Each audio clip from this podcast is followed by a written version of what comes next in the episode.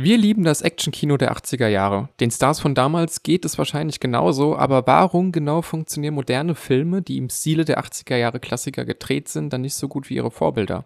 Cinelog spricht über die ersten drei Teile von The Expendables.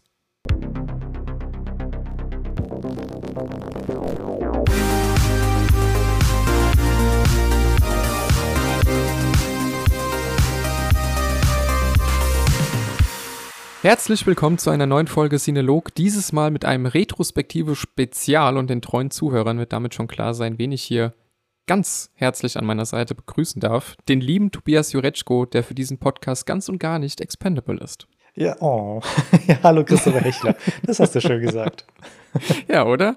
Ich dachte so, man kann sich ja, wenn man aus der langen Pause quasi zurückkehrt, durchaus auch mal ein bisschen nett unterhalten am Anfang, bevor man sich wieder anfängt anzugiften.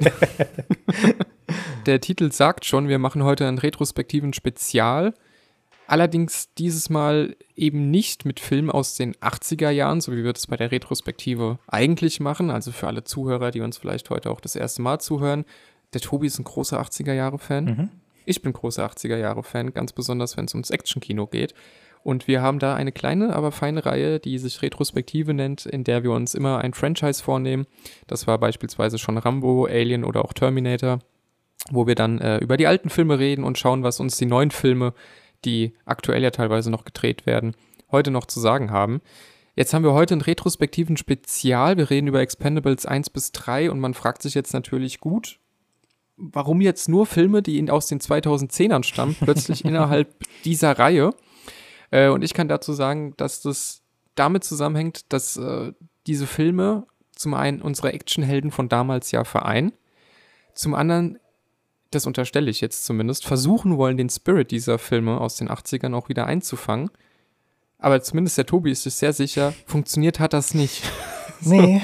bei, der Versuch war also, da. Also, der Versuch war da. Bei mir hat es teilweise geklappt, da kommen wir dann gleich drauf zu sprechen, aber weil wir uns deshalb nicht wirklich nur über die Filme unterhalten wollen, sondern so ein bisschen auch über das größere Phänomen, warum mögen wir die 80er so, was macht das 80er Action-Kino aus und warum funktioniert es nicht, obwohl ein Sylvester Stallone, Arnold Schwarzenegger und ein Bruce Willis in einem Film zusammenkommen, ähm, haben wir jetzt die Expendables dafür als Aufhänger genommen, weil es eben diesen All-Star-Cast so nur in diesen Filmen gibt und weil nächste Woche zufällig Teil 4 an den Start geht, auf den ich mich zumindest auch schon ein bisschen freue. Deinem Gesichtsausdruck zufolge hält sich die Vorfreude noch in Grenzen. ja, ja. Gut, aber dann, dann lass uns doch in die Materie einsteigen. Äh, wir machen das immer mit einer kurzen Rückschau zu den Filmen und deswegen frage ich dich einfach, wie denn deine Beziehung in äh, zwei, drei knappen Sätzen zu den Expendables war, bevor ich dich jetzt dazu genötigt habe, dir diese Filme nochmal anzuschauen. Also ich weiß, dass ich als Teenager oder junger Teenager zwei, ein oder zwei Filme gesehen habe, habe beim Rewatch, Rewatch gemerkt, dass nichts hängen geblieben ist. Keine einzige Szene, kein einziger dieser also grandiosen Dialoge, die komplette Handlung, nichts davon ist irgendwie hängen geblieben. Äh, das hat mich echt erstaunt, weil selbst, also es gibt viele Filme, ähm, jetzt egal, ob ich sie mag oder nicht, wenn ich die schon lange nicht mehr gesehen habe oder wenn ich die vielleicht als Kind oder Teenager gesehen habe und ich sie nochmal gucke, dann gibt es so bestimmte Momente, an die ich mich erinnere oder so, so ein leichtes Déjà-vu-Gefühl habe. Hier war das überhaupt nicht so. Also ich habe echt dran gezweifelt, ob ich den Film wirklich oder die Filme wirklich mal als Kind gesehen habe oder als Teenager. Dementsprechend äh, frisch ging ich aber auch an das Thema ran. Wie war das bei dir? Ja, ähnlich. Den ersten habe ich damals gesehen, als er relativ neu war. 2010, ne? wenn ich mich jetzt hier nicht ganz irre. Mm, ja, ja, ja. Also ähm, da ist mir auch nur eine Szene in Erinnerung geblieben, die ich auch, also Jahre später auch noch so im Kopf hatte und das war Terry Crews, wie er am Ende mit seinem, was auch immer das für ein Gewehr ist, mit diesem großkalibrigen Gewehr einfach durch diese Katakomben läuft und halt einfach alles aus dem Weg räumt. ähm, die Szene ist mir hängen geblieben, ansonsten wusste ich von dem Film absolut überhaupt nichts mehr. Mhm. Und äh, ohne ein Fazit vorwegzugreifen, ich werde auch in zwei Wochen nichts mehr von diesem Film wissen. Und äh, von Expendables 2 hatte ich nur eine Szene im Kopf, über die wir nachher aber auch nochmal explizit reden werden, also die Smart-Szene. Ja. Äh, die, die hatte ich noch im Kopf, das wusste ich noch, habe den Film aber auch nie gesehen und habe äh, Expendables 3 direkt gemieden, weil ich schon äh, dann in den Kritiken damals dann auch gelesen habe, dass der eben nicht gut sein soll und dass der ja auch, auch darüber können wir dann noch reden, ähm, was den Gewaltgrad angeht, ein bisschen runtergedreht worden ist für ein größeres Publikum und so. Und dann dachte ich mir, naja, kannst du dir eigentlich sparen. So, und jetzt hatte ich vor x Wochen, ich habe es dir bei, äh, bei WhatsApp dann geschrieben, einfach mal dieses Bedürfnis Expendables jetzt mal nachzuholen, weil ich eben gelesen habe, da kommt bald der vierte Teil. Ist so, eigentlich müsste es ja dir und mir sehr gut gefallen. Also du, du guckst dir den Cast an, du siehst, wer ja. Regie geführt hat und denkst, naja, da kann ja, also da kommt jetzt sicher kein großes Arthouse-Kino bei raus, aber zumindest gute Unterhaltung. In der Art, wie wir sie auch mögen, könnte man sich da ja schon erhoffen. Dann habe ich Expendables 1 gesehen und habe ihn dann quasi eigentlich das erste Mal richtig gesehen. Dann jetzt nach, äh, wann kam er? 2010 haben wir gesagt, nach 13 Jahren nochmal. Und ähm, dachte mir so, naja, kann man schon machen. Also hat jetzt nicht wehgetan. Ähm, ich ich sage das in jedem Podcast, aber es ist auch da wieder der Fall gewesen, dass ich vorher einfach so viel schlechte Sachen konsumiert habe, dass ich dachte, naja, kann man schon machen. Dann habe ich einen zweiten Teil geguckt äh, jetzt ohne hier alle Fazits äh, vorwegzuziehen, aber fand den dann echt, echt gut sogar, hat Spaß damit. Mhm. Hab dann auch direkt am nächsten Tag noch den dritten geguckt und fand den auch, weil ich so eine unfassbar niedrige Erwartungshaltung hatte, dann eigentlich auch ziemlich gut, vor allem auch wegen Mel Gibson. Da reden wir ja aber auch nachher nochmal mhm. äh, oh, ja. dann, dann, noch, ja. dann noch mal drüber. Aber so bin ich da jetzt eigentlich rein und dachte mir so, nee, da muss ich, da muss ich mit dem Tobi einen Podcast machen. Das geht jetzt gar nicht anders. und hab dich ja dann dazu genötigt, äh, lass uns doch über Expendables reden. Da kommt bald der vierte Teil. Dann haben wir auch wieder einen aktuellen Aufhänger, können uns so ein bisschen aus unserer längeren Sommerpause äh, wieder zurückmelden, direkt mit einem retrospektiven Spezial. Ist ja eigentlich auch eine schöne Sache. Mhm. Und dann habe ich, hast du die drei Filme jetzt gesehen und ich habe sie aber auch noch mal gesehen, weil ich schon gemerkt habe beim Notizen machen, Oh, ich halte die nicht mehr so richtig auseinander gerade. Ich weiß, äh, Mel Gibson war mhm. Teil 3, aber war die Smart-Szene nicht auch im dritten und so? Und ich habe es nicht mehr so ganz zusammengekriegt und habe jetzt dann äh, in den letzten vier Tagen alle drei Filme nochmal geguckt. und die eignen sich nicht so gut für einen Rewatch. Ist es so? Okay. Ja. Also ich, ich finde Teil 2 immer noch gut. Äh, und, und Teil 3 kann ich, den kann ich auch noch ein bisschen was abgewinnen, aber ich war vom ersten echt unfassbar gelangweilt und auch ja, ein bisschen, auch. ein bisschen äh, schockiert, da, da, ich, weil ich halt ein paar Tage vorher noch dachte, eigentlich war er okay. so, und jetzt bin ich halt noch mal ran und dachte mir so, hm, irgendwie fehlt doch ein bisschen was. Aber äh, lass uns doch auch direkt mit dem ersten Teil dann einfach einsteigen. Dazu bitte ich dich wie immer, uns kurz zusammenfassen, also wirklich kurz zusammenzufassen, um was es in diesem Film geht. ja, es gibt eine Söldnertruppe namens äh, The Expendables und ähm, ja, geführt wird diese Truppe von ähm, Sylvester Stallone. Äh, kurz vorweg, ich habe also bei jeder Podcast oder für jeden Podcast mache ich immer so ein Dokument mit allen möglichen Schauspielern und Rollennamen. Ich habe jetzt mal die Rollennamen weggelassen. Ich glaube, Barney Barry Ross, war Sylvester Stallone. Barney Ross. Ja. Ja, ich glaube, das war auch der einzige. Und Christmas, äh, also Jason, Jason Statham, äh, Statham, Statham ja. ist, glaube aber ja, also äh, ich glaube, die Namen oder die Rollnamen hängen, bleiben da nicht wirklich hängen. Deswegen habe ich die jetzt mal weggelassen. Ja, Bruce Willis also, noch als Church, äh, der ja tatsächlich ja. auch relevant ist für die Handlung, aber der Rest ist halt Terry Crews spielt Terry Crews und Arnie spielt Arnie und Dolph Lundgren ist halt Dolph Lundgren. So. Ja. Genau, also wenn wir jetzt von Sylvester Stallone reden, meinen wir natürlich nicht ein Cameo und ja. die Rolle heißt Sylvester Stallone, sondern äh, ja, es ist nur der, der, nur der Schauspieler. So, jedenfalls, zurück zur Handlung. Äh, es gibt eine Söldnertruppe, The Expendables, ähm, geführt von Sylvester Stallone und die wird halt immer gerufen, wenn die CIA sich nicht die Hände schmutzig machen will, wie jetzt auch in diesem Fall, dass nämlich ein Diktator von einer südamerikanischen Insel gestürzt werden soll. Und ähm, ja, Stallone, der Anführer der Expendables, ähm, macht sich mit seinem Team auf, um diesen Auftrag zu erfüllen. Doch vor Ort stellen sie dann fest, dass der Diktator, den sie stürzen wollen, eigentlich nur eine Marionette ist und der eigentliche Fädenzieher ist ein Ex-CIA-Agent. Und jetzt müssen sie halt eben diesen ausschalten. Ja. Ähm. Ja. Und ich habe schon versucht, die Handlung so breit wie möglich zu erklären. Ja, aber ich finde, ich find, du hast damit alles sehr gut zusammengefasst. Äh, ich, ich habe auch vermerkt, ich habe mir noch ein paar Interviews vorher angeguckt und ein paar Sachen durchgelesen. Ah. Es gab wohl 130 Drehbuchentwürfe für Expendables 1. oh Gott. Okay. Also vielleicht hätte man auch irgendwann sagen sollen, gut, also schickt sie doch einfach irgendwo hin zum Ballern, um mehr geht's ja am Ende dann auch gar nicht. Ja, ja. Ähm, ich will aber trotzdem ganz kurz über die Story reden, bevor wir uns über alles andere unterhalten. Und die Story ist ja teilweise, also ist ja tatsächlich auch der kleinste Punkt an diesem Film. Mhm. Du hast damals vermutlich nicht so viel drüber nachgedacht, aber ging es dir auch so, dass du jetzt vorm Fernseher saßt, als du Expendables 1 gesehen hast und dir gedacht hast, was schaue ich mir eigentlich gerade an? Also, was, was genau wollt ihr mir erzählen? Weil es geht ja hier tatsächlich erstmal um eine Söldnertruppe, die wir völlig als Zuschauer ohne zu hinterfragen, als die Good Guys wahrnehmen, weil es natürlich die Truppe von Sylvester Stallone ist und ja auch als die Good Guys wahrnehmen sollen. Das sind aber natürlich alles brutale Mörder. Ne? Mhm. Und die fliegen auf diesen fiktiven Inselstaat. Äh, gedreht wurde in Brasilien.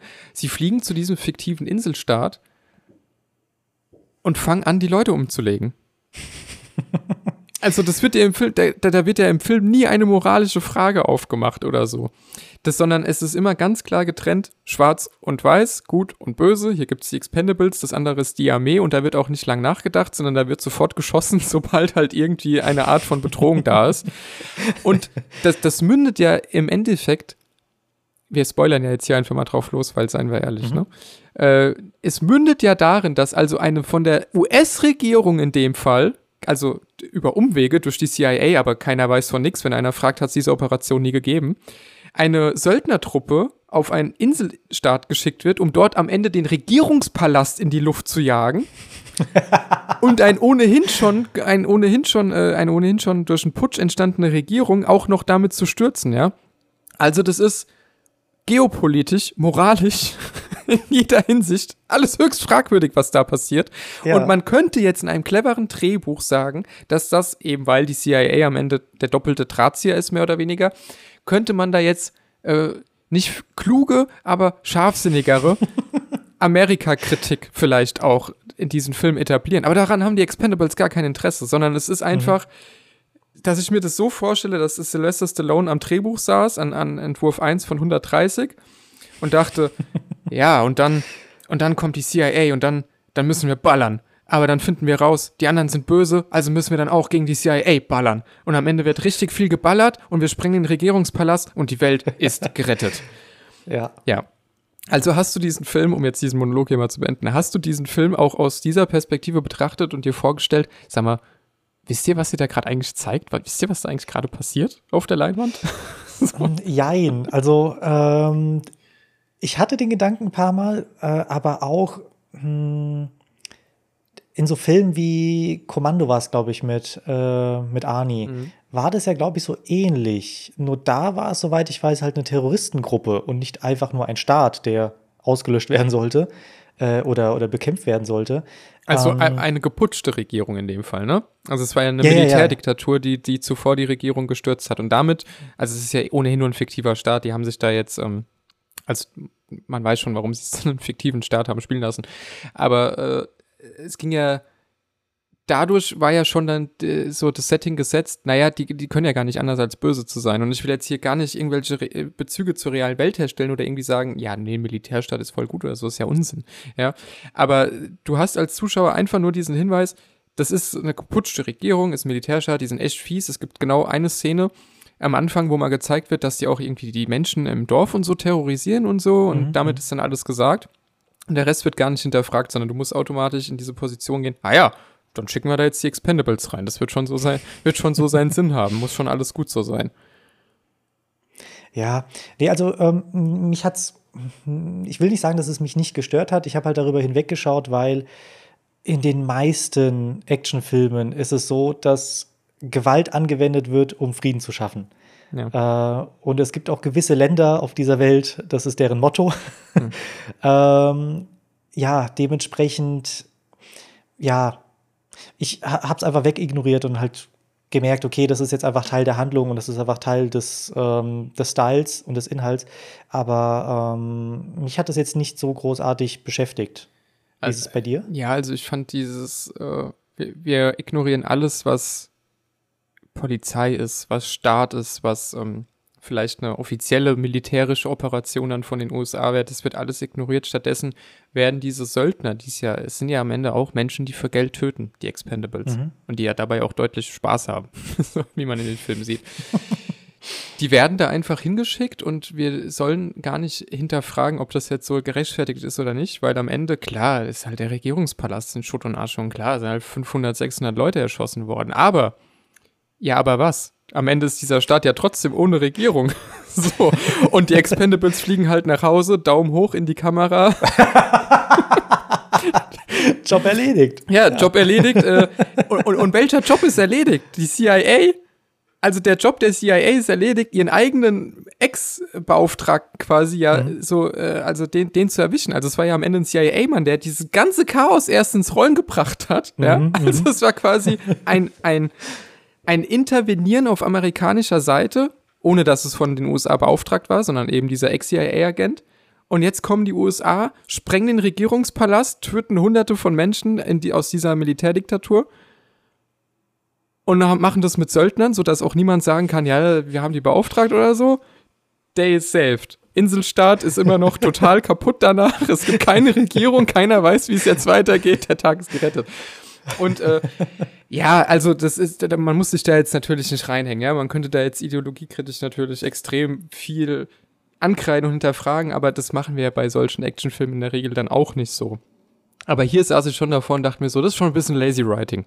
Das ist auch schon einfach jetzt ein bisschen arg konstruiert, dass der Zuschauer wirklich nicht denken soll, sondern einfach nur, ja, alles klar, Expendables, los geht's, Spaß haben.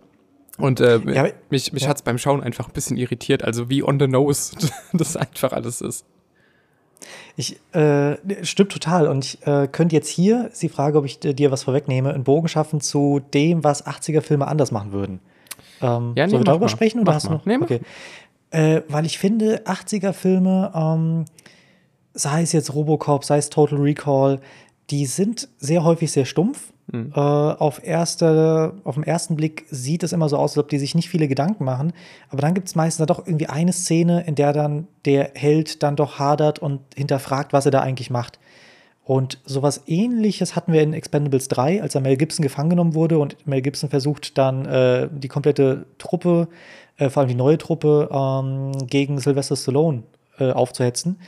Ähm, da hat er das gleiche gesagt, von wegen, ja, wieso bin ich denn hier der Bad Guy? Ihr bringt doch auch alle Leute um und ihr macht das ja auch nur für Geld. Ja. Ähm, und ich finde so ein, oder ich kann mir sehr gut vorstellen, dass so ein Film aus den 80ern, wenn das die gleiche Handlung wäre, genau das mit aufgreift. Von wegen, ja, was machen wir denn überhaupt? Und wieso ist denn dann der Job erledigt, wenn, äh, wenn ja, wir hier alles in die Luft jagen und ein Land dann ohne Regierung da dasteht? Ich glaube, ähm, auch wenn es natürlich nicht unglaublich ähm, tiefgründig wäre, hätte so eine Szene, in der mal so ein Dialog stattgefunden hätte und die Leute mal hinterfragt hätten, was sie hier gerade machen und vielleicht so ein bisschen Ausblick gebe, wer sich jetzt drum kümmert oder dass sich hier gerade niemand dann danach drum kümmert, äh, man sich aber trotzdem einmischt in so ein, ja, in, in so ein Land. Das sind alles Themen, ich glaube, das hätte so ein, hätte Expendables, wenn er aus den 80ern wäre, aufgegriffen. Mhm. Und ja, Du hast Ja. jetzt mit, mit Robocop natürlich auch ein gutes Beispiel, äh, über die Filme wollen wir auch noch irgendwann reden. Ähm, äh, Robocop erzählt ja auch einfach durch seine Handlung selbst schon, ohne es dann auszuerzählen, von einem Polizeistaat, von einer dystopischen Zukunft und alles. Also da stecken ja schon andere Themen drin. Jetzt kann man natürlich sagen, das wollte Expendables ja gar nicht machen. Aber was Expendables halt stattdessen macht, ist einfach so die, die Jet-GPT-artige Basis eines Actionfilms zu legen. Du hast ein ganz klassisches Gut gegen Böse Szenario. Du versuchst dem Ganzen mehr Gewicht zu verleihen und irgendwie noch ein bisschen höher, weil du sagst, oh, die CIA steckt mit drin und solche Sachen. Aber es wird ja trotzdem nie hinterfragt. Und in Expendables 3 ist es trotzdem, also in der Szene fand ich auch dann äh, ganz gut gelungen.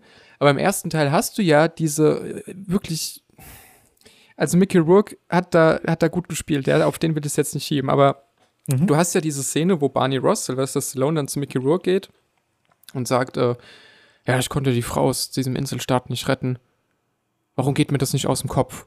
Und dann erzählt Mickey Rourke seine, fängt an zu weinen, erzählt seine Geschichte, wie er einmal jemanden hätte retten können und es aber nicht gemacht hat, äh, mitten Mhm. in einem Kriegsgebiet, wo er andere erschossen hat. Also er hätte einmal ein Leben retten können, statt eines zu nehmen und das verfolgt ihn bis heute. Mhm. Und Stallone so, ja, du hast recht. Und dann fliegt er wieder zurück auf diesen Inselstaat und dann passiert halt der Rest des Films. Palast wird Mhm, gesprengt mhm. und so weiter und so fort, auch um diese Frau zu retten, für das Gewissen von Sylvester Stallone. So, und da wird, also da wird ein moralischer Konflikt aufgemacht, Mhm. der ja aber nie wieder relevant ist. Der ja also genauso auch wie dann, also das hast du dir auch aufgeschrieben, wie das mit Dolph Lundgren, äh, mit seinem Charakter, der zu hadern hat, irgendwie, der zwischendurch mal drogenabhängig ist, ja, was auch dann nie Ja. wieder vorkommt.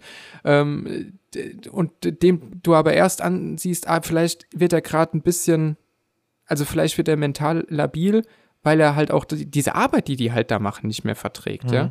Diese, die, diesen Beruf in Anführungszeichen. Und das sind so Sachen, die angedeutet werden, die den Film dann aber eigentlich immer nicht mehr interessieren, sondern immer, wenn es so ein bisschen ernster wird und du merkst, jetzt müsste hier tatsächlich mal einer sitzen und das Drehbuch, dem Drehbuch Tiefe verleihen. Mhm. Ah ja, aber dann fliegen sie zum Inselstaat. Und übrigens habt ihr schon gesehen, wir haben Maschinengewehr vorne im, im Flugzeug. und dann geht die Action halt weiter. Und ich glaube schon, äh, dass da ein 80er Jahre Actionfilm mehr zu sagen gehabt hätte als jetzt diese 2010er Variante. Aber das ist ja mhm. jetzt, hast du auch eine gute Überleitung gemacht. Wir reden ja hier in einem retrospektiven Spezial drüber. Wollte Stallone oder will Stallone hier die 80er Jahre denn irgendwie in der Moderne wiederbeleben? Also, wir haben diesen All-Star-Cast, wir haben die Art und Weise, dass die Action stumpf ist, dass es ein ganz klares Gut gegen Böse Verhältnis gibt. Wir haben eigentlich viele Sachen, die an die 80er erinnern, nicht zuletzt eben die Hauptdarsteller. Konnte er denn hier dieses Gefühl der 80er wiederbeleben und, und wenn nein, wieso nicht? Also was, was nimmst du mit aus Expendables? Ich finde, äh, er konnte es nicht. Also es gibt natürlich den Cast, da, das hast du ja schon gesagt, äh, halt unglaublich viele Schauspieler aus den 80ern. Die würden reinpassen, aber alles andere wirkt halt, also ist einfach modern. Das war einfach die Zeit von 2010. Ähm, sei es die Musik, der Style und der Look, vor allem das, der Schnitt, das äh, Schnittgewitter. Mhm. Ich glaube, es wurde wirklich nach jedem Schuss und nach jedem äh, Schlag wurde einfach geschnitten. Und einmal das und dann auch noch die ganze Zeit äh, Wackelkamera, weil das äh, ja, erzeugt das ja Spannung. Ex exakt das halt muss 10er Jahre Actionfilm, ne? Kannst ja. du dir heute nicht mehr angucken. Und wenn du dir halt Action-Szenen aus den 80ern anschaust oder 90ern, die sind einfach ganz anders gebaut, äh, ganz anders gemacht. Und ich finde es auch unglaublich schade, das habe ich erst durchs Making-of gehört, dass sehr, sehr viele Stunts halt ähm, wirklich von den Schauspielern gemacht wurden, weil die das halt gewöhnt sind, aus den, also bereits, aus, bereits in den 80ern einfach ihre Stunts selber zu machen, ähm, weil sie damals ja noch nicht so äh, so große Namen waren. Also das waren ja mhm. einfach nur Schauspieler, ähm, die sich ja erstmal ihren Ruf aufbauen mussten. Und deswegen äh, haben sie halt eben ihre Stunts selber gemacht. Das haben die ja auch gemacht, aber wenn du dann halt vor allem noch einen Haufen an CGI draufpackst, äh, alles verwackelst, überall Schnitte draufpackst, dann wirkt das halt nicht mehr so, dass es halt wirklich handgemacht ist. Und ja, gut, die Story habe ich ja schon gesagt. Also in den 80ern waren die Stories auch sehr häufig plump, aber da war halt irgendwie noch so ein bisschen Cleverness mit drin. Hattest du hier auch nicht. Und ähm, deswegen hat, kam für mich halt ke zu keinem Zeitpunkt wirklich 80er-Feeling auf. Vielleicht am Anfang, weil ich die, die das, das Cast, äh, den Cast gesehen habe. Aber dann, ja, ist es auch sehr schnell abgeflacht.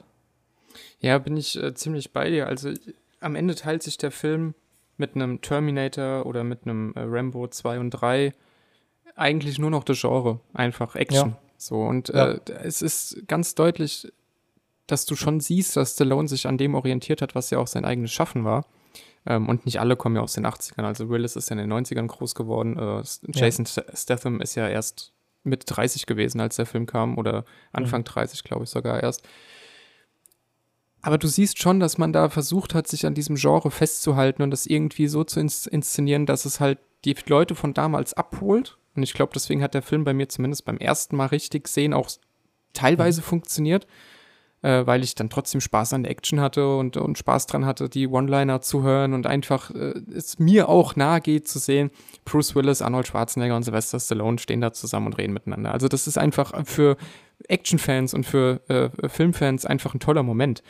Aber die Inszenierung, da hast du eben vollkommen recht, ist halt dann in, im Handwerklichen absolut 2010er mhm. Jahre und äh, fast nicht mehr zu ertragen einfach heute. heute. Also dieses Schnittgewitter ist. Ganz schlimm, ich erinnere mich da auch an Quantum of Solace oder so, den du dir fast nicht angucken kannst, wo ein Schnitt teilweise eine halbe Sekunde dauert.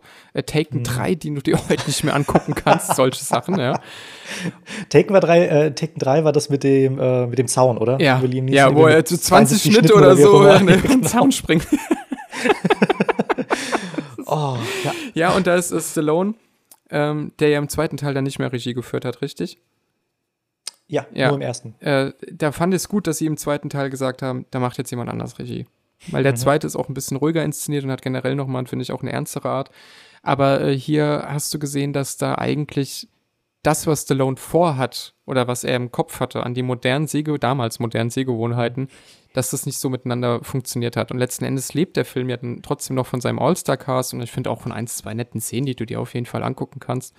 Aber insgesamt war es doch eher so ein bisschen eine enttäuschende Geschichte tatsächlich. Ja, also mich hat er von der Machart sehr an Rambo 4 erinnert. Äh, Ja. Ich muss gerade mal gucken, wann er rauskam, 2008. Äh, Ja. Und da hat, glaube ich, Stallone ja auch Regie geführt, oder? Oder wie war das? Ja, Ja. Director Sylvester Stallone. Äh, Und an den musste ich halt sehr denken, der halt auch von der Story, von der Charakterentwicklung, von dem Schnittgewitter sehr, sehr ähnlich war. Ja. Ja, und von der Gewalt. Also Ja. äh, Rambo 4 ist deutlich härter als Expendables 1, aber die Mhm. Art der Splatter-Effekte und so, also Schon das, sehr explizit, ja. Ja. ja, und auch, auch wie es ist, also wie das CGI-Blut und wie da Teile durch die Mhm. Körperteile durch die Gegend fliegen und so, das ist ja, es waren ja auch beides Millennium-Films, Filme. Mhm, mhm. Ähm, und eben beide von Sylvester Stallone. Und da hast du schon gesehen, dass er ja, das hat er aber, finde ich, bei John Rambo besser hinbekommen. So ein bisschen seine Art, Geschichte zu erzählen und Action zu inszenieren. Das hat bei Rambo 4 hat es für mich schon gewirkt wie ein Rambo 3 halt auf modernere Sehgewohnheiten angepasst. Da hat es mich nicht so arg gestört. Und hier fand ich jetzt halt, ah ja, okay, du hast in der Inszenierung der Gewalt bist du wieder bei John Rambo, aber mit dem Rest weiß er drumherum nicht so viel anzufangen, um die Puzzleteile zusammenzufügen. Und ich glaube, äh, dass auch alle Beteiligten arg damit überfordert waren, diesem All-Star-Cast auch gerecht zu werden, letzten Endes. Ja, aber äh, du hast gerade noch was angesprochen, CGI-Blut. Ähm, Ja. Hm. Weil ich nämlich an äh, Robocop denken musste. Robocop 1. Und da gab es ja diese eine Szene, äh, dass sie zeigen wollen, wie äh, toll programmiert doch dieser Mac ist. Hm. Ähm, Und dann hast du bis in diesem Hochhausgebäude und ja, bis dann irgendwie ein Mitarbeiter dann einfach durchlöchert wird. Mhm. Äh, und das war jetzt auch gerade mal nicht, äh, oder das war gerade mal nicht unblutig. Ähm, aber ja, einfach Practical Gewalt und CGI-Gewalt, das ist dann einfach, finde ich, nochmal was ganz anderes. Ja. Ähm, vielleicht bin ich dazu zu sehr geprägt von 80er, 90er Filmen. Ähm, aber ja, das habe ich einfach sehr, sehr vermisst. ja, wobei man jetzt auch sagen muss, also Rambo 2 und 3, da war ja quasi alles practical. Ja, Aber die waren ja nicht so explizit in ihrer Gewalt, aber da hat die Gewalt trotzdem nochmal anders funktioniert. Also es sind brutale Filme, keine Frage, aber Mhm, äh, John Rambo hat ja extrem an der Schraube gedreht. So. ja, gut, stimmt. Und, und wenn so rückwirkend finde ich ja aber ein Rambo 3 zum Beispiel trotzdem deutlich härter noch als ein, als ein äh, Expendables 1 jetzt irgendwie. Weil da einfach auch die Inszenierung ja ruhiger ist in der Art, dass du auch siehst, was passiert. So, und hier wird eben versucht, so eine, so eine, ja, eine Geschwindigkeit und eine Brutalität durch, durch Schnelligkeit zu evozieren und das funktioniert halt einfach äh, nicht so richtig. Das ist dann Teil 2 und Teil 3 besser gelungen, aber hier hat äh, Teil 1 doch ein bisschen versagt und du hast noch aufgeschrieben, er ist nicht lustig und clever genug, um Satire zu sein. Sehe ich gerade. Sag doch Ja. dazu noch mal was.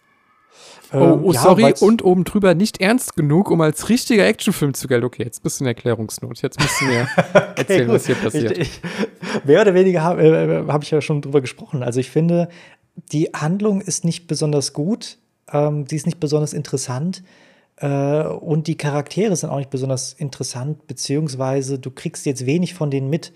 Ähm, ich muss sagen, ich weiß nicht, wie es bei dir ist, aber ich habe vom ersten und vom dritten den Director's Cut gesehen, Mhm. nicht die Vom dritten. Kinoversion. Vom dritten habe ich beide gesehen. Ah, okay. Vom ersten hast du die Kinoversion gesehen oder was hast du geguckt? Ich wusste gar nicht, dass es da zwei Versionen gibt tatsächlich. Äh, das, was bei Amazon zum Leihen war. Ah, okay. ähm, also ich habe die den Director's Cut gesehen und gehört, dass der Director's Cut besser sein soll als die, also habe ich erst im Nachhinein gehört, äh, besser sein soll als die Kinoversion, einfach weil die Charaktere da mehr Tiefe bekommen.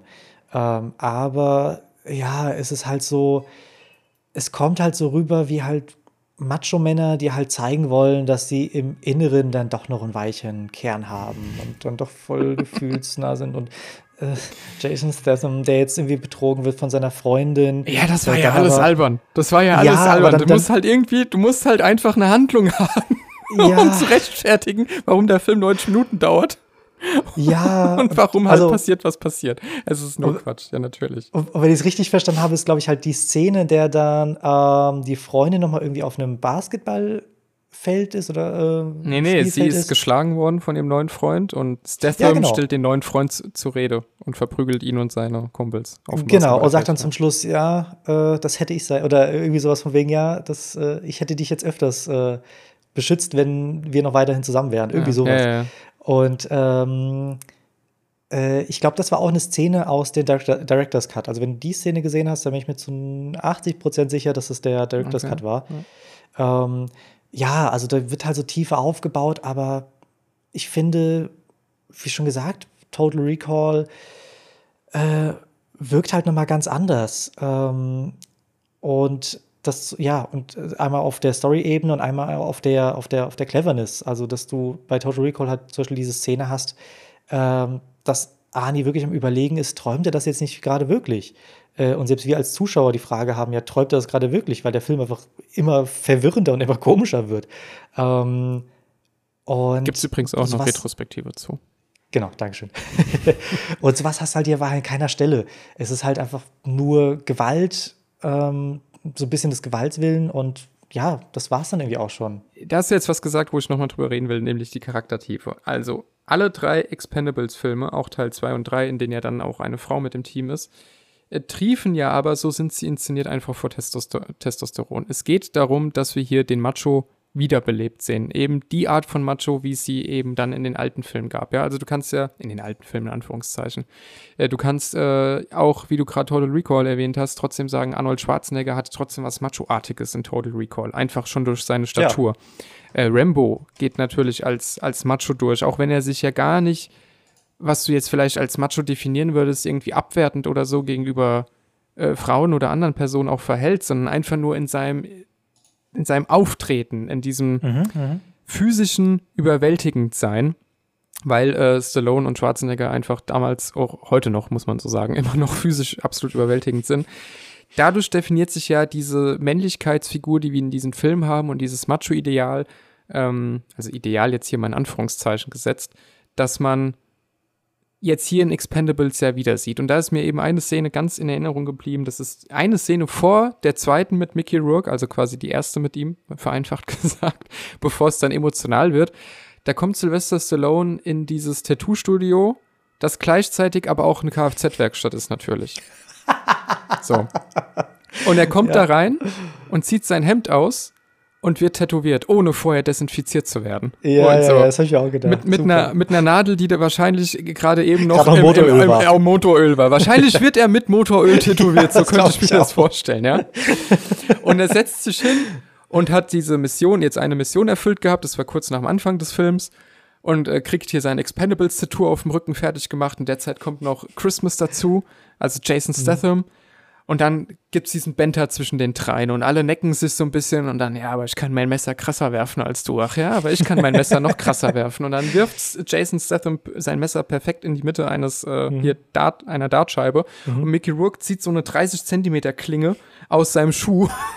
so, um die dann hinterher zu schmeißen. Natürlich treffen beide und alle lachen und, und machen sich eine Zigarre an und so.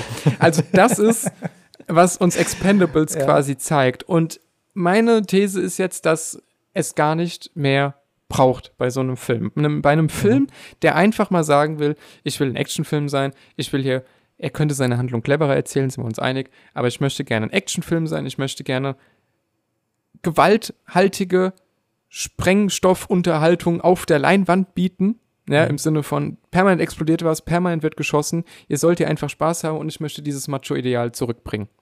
Da brauche ich keine Charakterentwicklung. Mhm. Und ich verstehe deine, deine Kritik daran, dass man sagen, ja, aber die interessieren mich ja dann gar nicht so richtig, die Charaktere. Ja, aber müssen sie auch nicht. Also mhm. da, da würde ich in dem Fall bei solchen Filmen ganz klar sagen, die können einfach auch nur Stereotype sein und ihre Rolle erfüllen und ich erfreue mich schon einfach an dem, was gezeigt wird. Und für mich ist ja Sylvester Stallone, äh, der hat ja halt den Stallone-Bonus, dass er eben Sylvester Stallone ist. Mich freut schon, Sylvester Stallone zu sehen, wie er Action macht. Da brauche ich nicht, dass der Typ irgendwie moralisch äh, mit sich zu kämpfen hat und dann jeden Abend nach seinem Einsatz zu Hause im Spiegel sitzt, äh, vorm Spiegel sitzt und sich anschaut und nicht weiß, was er machen soll irgendwie, ob das alles gut ist, was er so tut. Sondern hier sage ich ganz klar, ja, reicht mir. Ist doch okay. Warum hängst du also so an, an Charakterentwicklung fest? Ich finde, weil es dann unterm Strich keinen Unterschied macht, ob das jetzt zwei Leute sind oder acht Leute, also bei in dem Team. Mhm. Ähm, weil es halt echt keinen Unterschied macht, wer hier gerade ballert und wer hier gerade wen umbringt. Gut, Jason äh, Statham hat halt seine, ähm, seine Messer und äh, Terry Crews hat halt eben seine, ja, seine, seine Machine Gun. Aber das ist so, also das ist der Charakter. Der eine hat ein Messer, der andere hat eine Machine Gun. Und Jet Li ähm, ist der ähm, Kleine, der gut kämpfen kann. Genau, genau. Ja. Und der immer betont, dass er klein ist und gut kämpfen kann. Ja. Und ähm, Sylvester Stallone ist der Revolver-Cowboy. Ja, ja ich, ich verstehe deinen dein Punkt, aber ich finde es halt einfach unglaublich schade, weil ähm, anders gefragt verstehe ich nicht, was den Film wirklich ausmacht. Ähm, also wenn du schon keine Charakterentwicklung hast und wenn du jetzt auch keine Handlung hast, die besonders kreativ und interessant ist, ähm, was hast du denn, außer jetzt äh, nochmal schlecht geschnitten und schlecht, geschnitt, äh, schlecht gespielte Dialoge oder schlechte Dialoge? Ähm, ja, weiß ich, vielleicht, vielleicht vergleiche ich das zu sehr mit den Besten aus 80ern und 90ern. Ähm, mir kommt es aber so vor, als ob diese Filmreihe immer so verkauft wird, als wenn du Filme aus den 80er, 90ern mhm. geliebt hast, dann mhm. ist das der Film für dich. Und ja, Lethal Weapon jetzt mit Mel Gibson ähm, ist auch ein Bodycop-Duo, aber die haben halt mehr als der eine hat eine, ja, einfach, die haben zwei Pistolen und die gehen als auf Ganovenjagd. Da steckt einfach viel mehr drin und das vermisse ich einfach hier total. Es ist halt für mich mehr ein moderner Actionfilm mit all seinen negativen Aspekten, als es irgendwas mit 80er, 90ern zu tun hat, abgesehen vom Cast. Mhm. Ich würde es ja, jetzt hier in, auf zwei Teile aufteilen. Also, wenn wir den mhm. Film einfach nur als Actionfilm betrachten und mit einem tollen, für uns tollen Cast, dann kann ich ihm verzeihen, keine Charakterentwicklung zu haben, sondern sich einfach auf der Machart, die er da ja versucht nachzumachen, dieser 80er-Jahre-Filme, dass er sich darauf ausruht und sagt, für Leute, die gerne Rambo 2 und 3 gucken, für Leute, die gerne Terminator gucken, auch Teil 3, für, äh, also für, für, all die, für all diese Menschen haben wir hier einen Film, der nochmal in dieselbe Kerbe schlägt, weil er sich nicht an anderen Sehgewohnheiten von modernen Actionfilmen interessiert. So könnte mhm. ich Expendables beschreiben. Expendables macht es ja dann dadurch kaputt, dass er die modernen Sehgewohnheiten von damals ja eben doch übernommen hat. Mhm. So. Aber grundsätzlich könnte ich erstmal sagen, okay, ich weiß, für was ich hier Geld für mein Kinoticket ausgebe. Ich brauche hier keine Charakterentwicklung zu erwarten. Will ich aber auch gar nicht. Ich will Action und ich will die Action-Stars. Ich will die Action-Stars von früher. Und dann bin ich einfach mit purem Testosteron und Macho-Getöse auf der Leinwand und großen Explosionen dann auch mal mhm. zufrieden. Dann ist das okay. Dann kann ich sagen, brauche ich keine Charakterentwicklung. Aber, und da bin ich jetzt bei dir, äh, ich sehe deine Argumentation da schon, ich kann die auch nachvollziehen, wenn dieser Film alles das, was er uns verspricht, was die 80er gut gemacht haben, so wie du es jetzt formuliert hast, ja dann aber nicht hat, weil er sich eben an moderne Sehgewohnheiten angepasst mhm. hat, dann bleibt ja tatsächlich nur noch der Cast. Und mhm. dann lebt der Cast ja nur davon, dass wir während des Sehens die ganze Zeit wissen, ah ja, John Rambo und äh, T1000 und, und mhm. ach, guck mal, Chuck, Chuck Norris war im ersten, glaube ich, gar nicht dabei, aber nee. äh, Bruce Willis und Yippie Motherfucker und so. Also das ist ja dann ein reiner Nostalgietrip eigentlich. Das, also alles, was der Cast uns dann noch gibt, lebt ja von der Nostalgie, die wir mit diesem Cast verbinden, ohne uns dafür was Neues zu bieten. Und dann mhm. ist eben die einzige Frage, magst du Sylvester Stallone und Co. genug, um dir diesen mhm. Film trotzdem anschauen zu wollen und Spaß haben zu wollen, nicht einfach zu freuen, dass du Stallone nochmal auf der Leinwand siehst und, und mhm. nochmal Stallone auch äh, tolle Action macht teilweise. Oder erwartest du dann von dem Film tatsächlich auch, dass er eben dich anders nochmal anregt, als nur zu sagen, wir haben jetzt diesen Cast. Und äh, so wie ich dich verstanden habe, und da würde ich dir unterschreiben, hat es Expendables 1 eben nicht geschafft, sondern er ruht sich nee. einfach darauf aus, der Cast zu sein und will gerne 80er sein, hat sich dann aber doch in das Gewand eines 2010er Actionfilms geschlichen und deswegen funktioniert der Film für uns beide, glaube ich, nicht so gut. Kann, ja, kann man wahrscheinlich das so. Das hast du richtig oder? zusammengefasst, ja. Sehr, sehr schön. Aber äh, das sind ja auch genau die Gründe, warum wir hier in einem retrospektiven Spezial drüber reden, weil wir ja uns gut vorstellen könnten, wie das dann sonst hätte aussehen können im ersten Teil. Also wie er hätte cleverer sein können und so. Aber äh, das haben wir nicht bekommen. Vielleicht haben wir es mit dem zweiten Teil bekommen. Bevor ich auf den jetzt aber springe, checke ich noch mal kurz deine Notizen, ob ich hier noch irgendwas Wichtiges übersehen habe. Ich gucke auch gerade, ob ich noch irgendwas sagen wollte. Ja, diese, also das Dolph Lundgren und seine Drogengeschichte, dass das alles weird war, das haben wir jetzt. ja, also ich fand, um ehrlich zu sein, fand ich, die Notiz habe ich während des Films, glaube ich, geschrieben. Was okay. ich noch seltsamer fand, war, dass äh, Dolph Lundgren dann einfach wieder Best Buddy war mit dem Rest. Ja, ja. Äh, so nach, nach, so ohne, nach mehreren Mordversuchen. Ich war echt am überlegen, ob das irgendwie nicht äh, eine Szene war, die noch vor dem Film spielen sollte und jetzt aber dahinter geschnitten wurde. Nee, ähm, nee, ich glaube, das ist so ein. Also es sind ja, es waren ja Mordversuche untereinander, ne? Ja. Und ja. dann, und dann schauen sich aber Dolph Lundgren und Sylvester Stallone tief in die Augen und grunzen und geben sich einen, einen Handschlag wie ein Predator. Du, du, du, ja. Die Dylan-Szene mit Arnold Schwarzenegger. Ja, so ein Handschlag und sagen, okay, okay, und dann ist wieder alles in Ordnung. Also alles in Ordnung. So, Teil 2 so und Teil 3 sind wieder dabei. Ja, ja. so, so stelle ich mir die Problembewältigung bei den Expendables vor. Ja, ja, ja, die Probleme hätte ich auch gern. Also wird, wird, wird, schon, wird schon so stimmen. Äh, ich wollte noch äh, ein, äh, zwei One-Liner rausziehen, die aus dem Film, mhm. die ich sehr mag. He loves playing in the jungle. Arnold Schwarzenegger über mhm, Sylvester mhm. Stallone. Ja, natürlich die Anspielung auf Rambo. Und äh, Stallone sagt ja über Schwarzenegger, he wants to be president. Äh, ja. Was daran ja. liegt, dass zum, zur Entstehung vom ersten Teil Schwarzenegger ja noch Gouverneur war und deswegen mhm. auch nicht an der Action teilgenommen hat, weil er als politische Person äh, nicht quasi auf einem Insel, fiktiven Inselstaat einen Regierungspalast in die Luft sprengen will. ja, ja, gut, ja. ähm, ja, äh, was ich da interessant fand, ich habe in Interviews noch gehört, dass äh, Schwarzenegger wohl öfter mal eine Zusammenarbeit abgelehnt hatte vorher was oh, okay. natürlich auch, also ich glaube gar nicht aus, aus bösen Absichten, das sind ja Freunde, sondern es sind halt einfach beides starke Persönlichkeiten für sich und beide verkaufen ihre Kinotickets ja für sich. Deswegen ist dieser All-Star-Cast ja grundsätzlich auch erstmal als Action-Fan zu begrüßen, weil sowas einfach, also Expendables 4 kommt jetzt noch und dann wird sowas aber auch erstmal eine Zeit lang nicht mehr passieren, glaube ich. Ähm, es war so, dass Stallone Schwarzenegger dann angefragt hat, der wohl zu, sofort zugesagt hat das musste aber alles im Geheim passieren, weil äh, mhm. er nicht wollte, dass vorher irgendwie groß rauskommt, ja, Gouverneur spielt jetzt in Expendables mit. Und er hat ja auch nur wirklich ein kurzes Cameo. Und dieser Auftritt in der Kirche war wohl an einem Samstagnachmittag um 16 Uhr. Mhm. Er kam rein, Bruce Willis kam zur selben Zeit, der war wohl unterwegs in die Türkei in dem Moment. Mhm. Und beide kamen in den eigenen Klamotten, also Schwarzenegger auf jeden Fall. So, ja, die, das, das, sieht man. Ja, kamen in den ja. eigenen Sachen, die haben einfach abgedreht, die hatten kurz Spaß und drei Stunden später waren beide schon wieder vom Set verschwunden und keiner Krass. wusste, dass diese Szene passiert ist. Krass, okay, ja. das habe ich nicht gehört. Was ich umso besser fand, war, dass wir ein bisschen mehr Action von Arnie in Expendables 2 gesehen haben. Soll ich da mal drauf eingehen? Geh mal drauf ein, ja. Ja. Oder dann beschreibe ich mal kurz die Handlung. Ähm, ja, in Expendables 2 Back for War aus 2012 geht es um einen Bauplan einer Mine voller angereichertem Plutonium. Und die Expendables sollen diesen Bauplan aus einem Flugzeugwrack ja, halt eben retten und in Sicherheit bringen. Doch eine Terroristengruppe kommt denen zuvor und stellt ihnen eine Falle. Geführt wird diese Gruppe von äh, Van Damme, also Jean-Claude Van Damme. Und äh, ja, schnappt sich dann ein, zum einen diesen Bauplan und zum anderen bringt er das jüngste Mitglied ähm, der Expendables um. Und ja, jetzt geht es natürlich darum, die Terroristengruppe wieder aufzuhalten, die Welt zu retten und Rache zu nehmen. Ja. Allerdings. Ja. Äh, lass, lass, uns doch direkt mal über das äh, jüngste Mitglied reden. Ich glaube, es war Liam Hemsworth. Hm? Äh, ja der da. Den ich gar nicht erkannt habe. Also er sah ihm sehr ähnlich, aber ich hätte gesagt, ja, das ist ein anderer Schauspieler, sieht ihm nur ähnlich. Ist der dritte Hemsworth-Bruder, den man ja, bis dahin nicht kannte.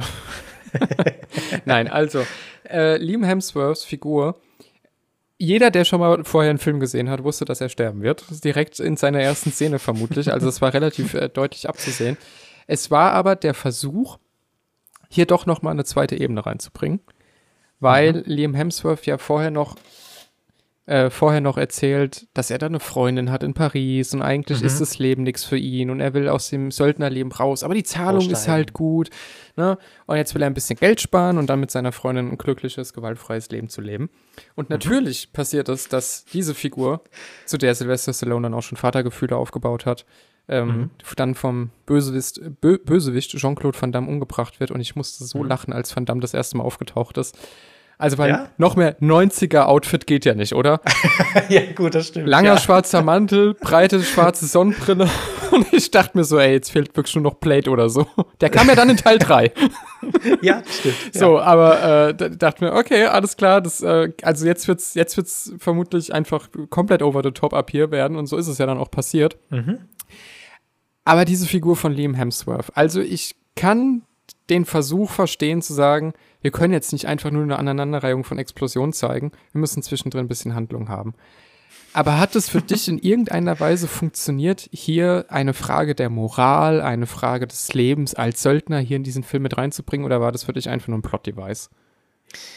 Es war für mich dasselbe Gefühl wie beim ersten. Also ähm, mir war klar, dass da jetzt eine Truppe, die Morde begeht, als Helden dargestellt werden. Und es gibt ja auch diese Rede, äh, wenn sie dann Liam Hemsworth begraben, ähm, dass Stallone ja noch sagt, wieso müssen äh, immer die, die Guten sterben und die Bösen bleiben am Leben oder irgendwie Ja, so. ja, nee, die, ja. die es am wenigsten verdient haben, sterben Genau. und der Rest bleibt äh, oder irgendwie sowas, ne? Irgendwas Tiefsinniges. Irgendwas sehr Tiefsinniges, irgendwas Macho-Tiefsinniges, ja.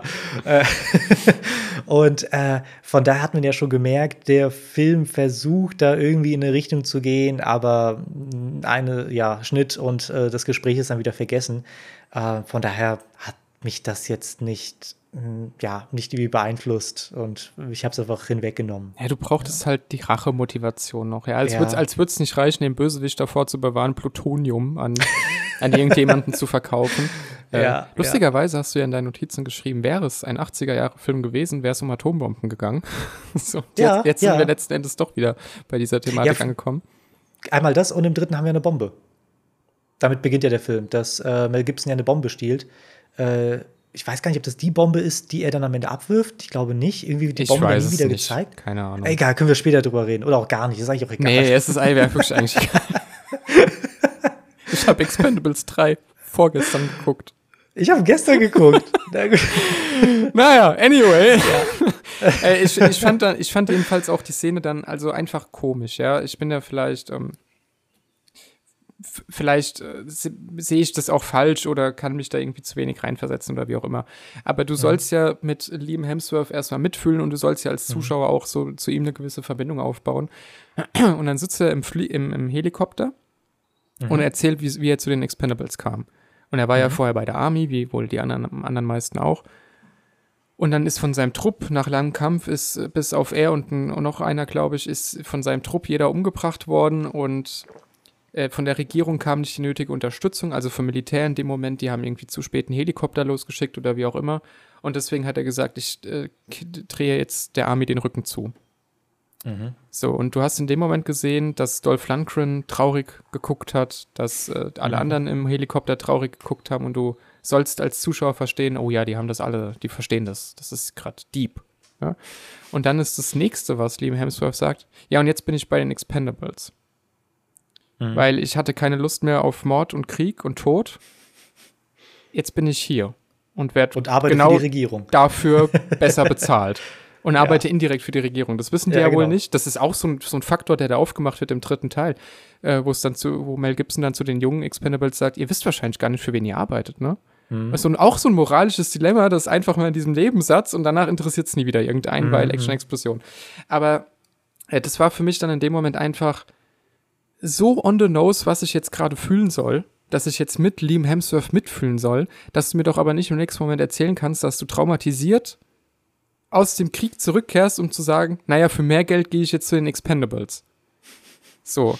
Und er hat ja aber auch diesen Kodex, er nennt äh, Sylvester Stallone andauernd Sir und er hat immer dieses, diese Hierarchie wird immer eingehalten und er will sich beweisen und er ist der Junge und so und dann stirbt er eben und äh, kriegt auch noch sein Begräbnis und alles ist ganz pathetisch und, und heldenhaft, also heroisierend inszeniert und ist im Rest des Films dann aber auch schon wieder völlig egal, sondern es war einfach nur ein Plot-Device. Und das sind diese kleinen Momente bei Expendables, wo ich mir denke, ich verstehe schon, dass ihr eine Handlung zeigen wollt, aber wenn ihr doch merkt, es funktioniert nicht, dann lasst's doch. Dann macht's euch, macht's euch doch nicht so schwer und stellt nicht so große Themen auf, sondern sagt einfach, ey, da ist ein Typ, der hat Plutonium, schlecht, wollen wir was Jetzt gegen wird tun. geballert.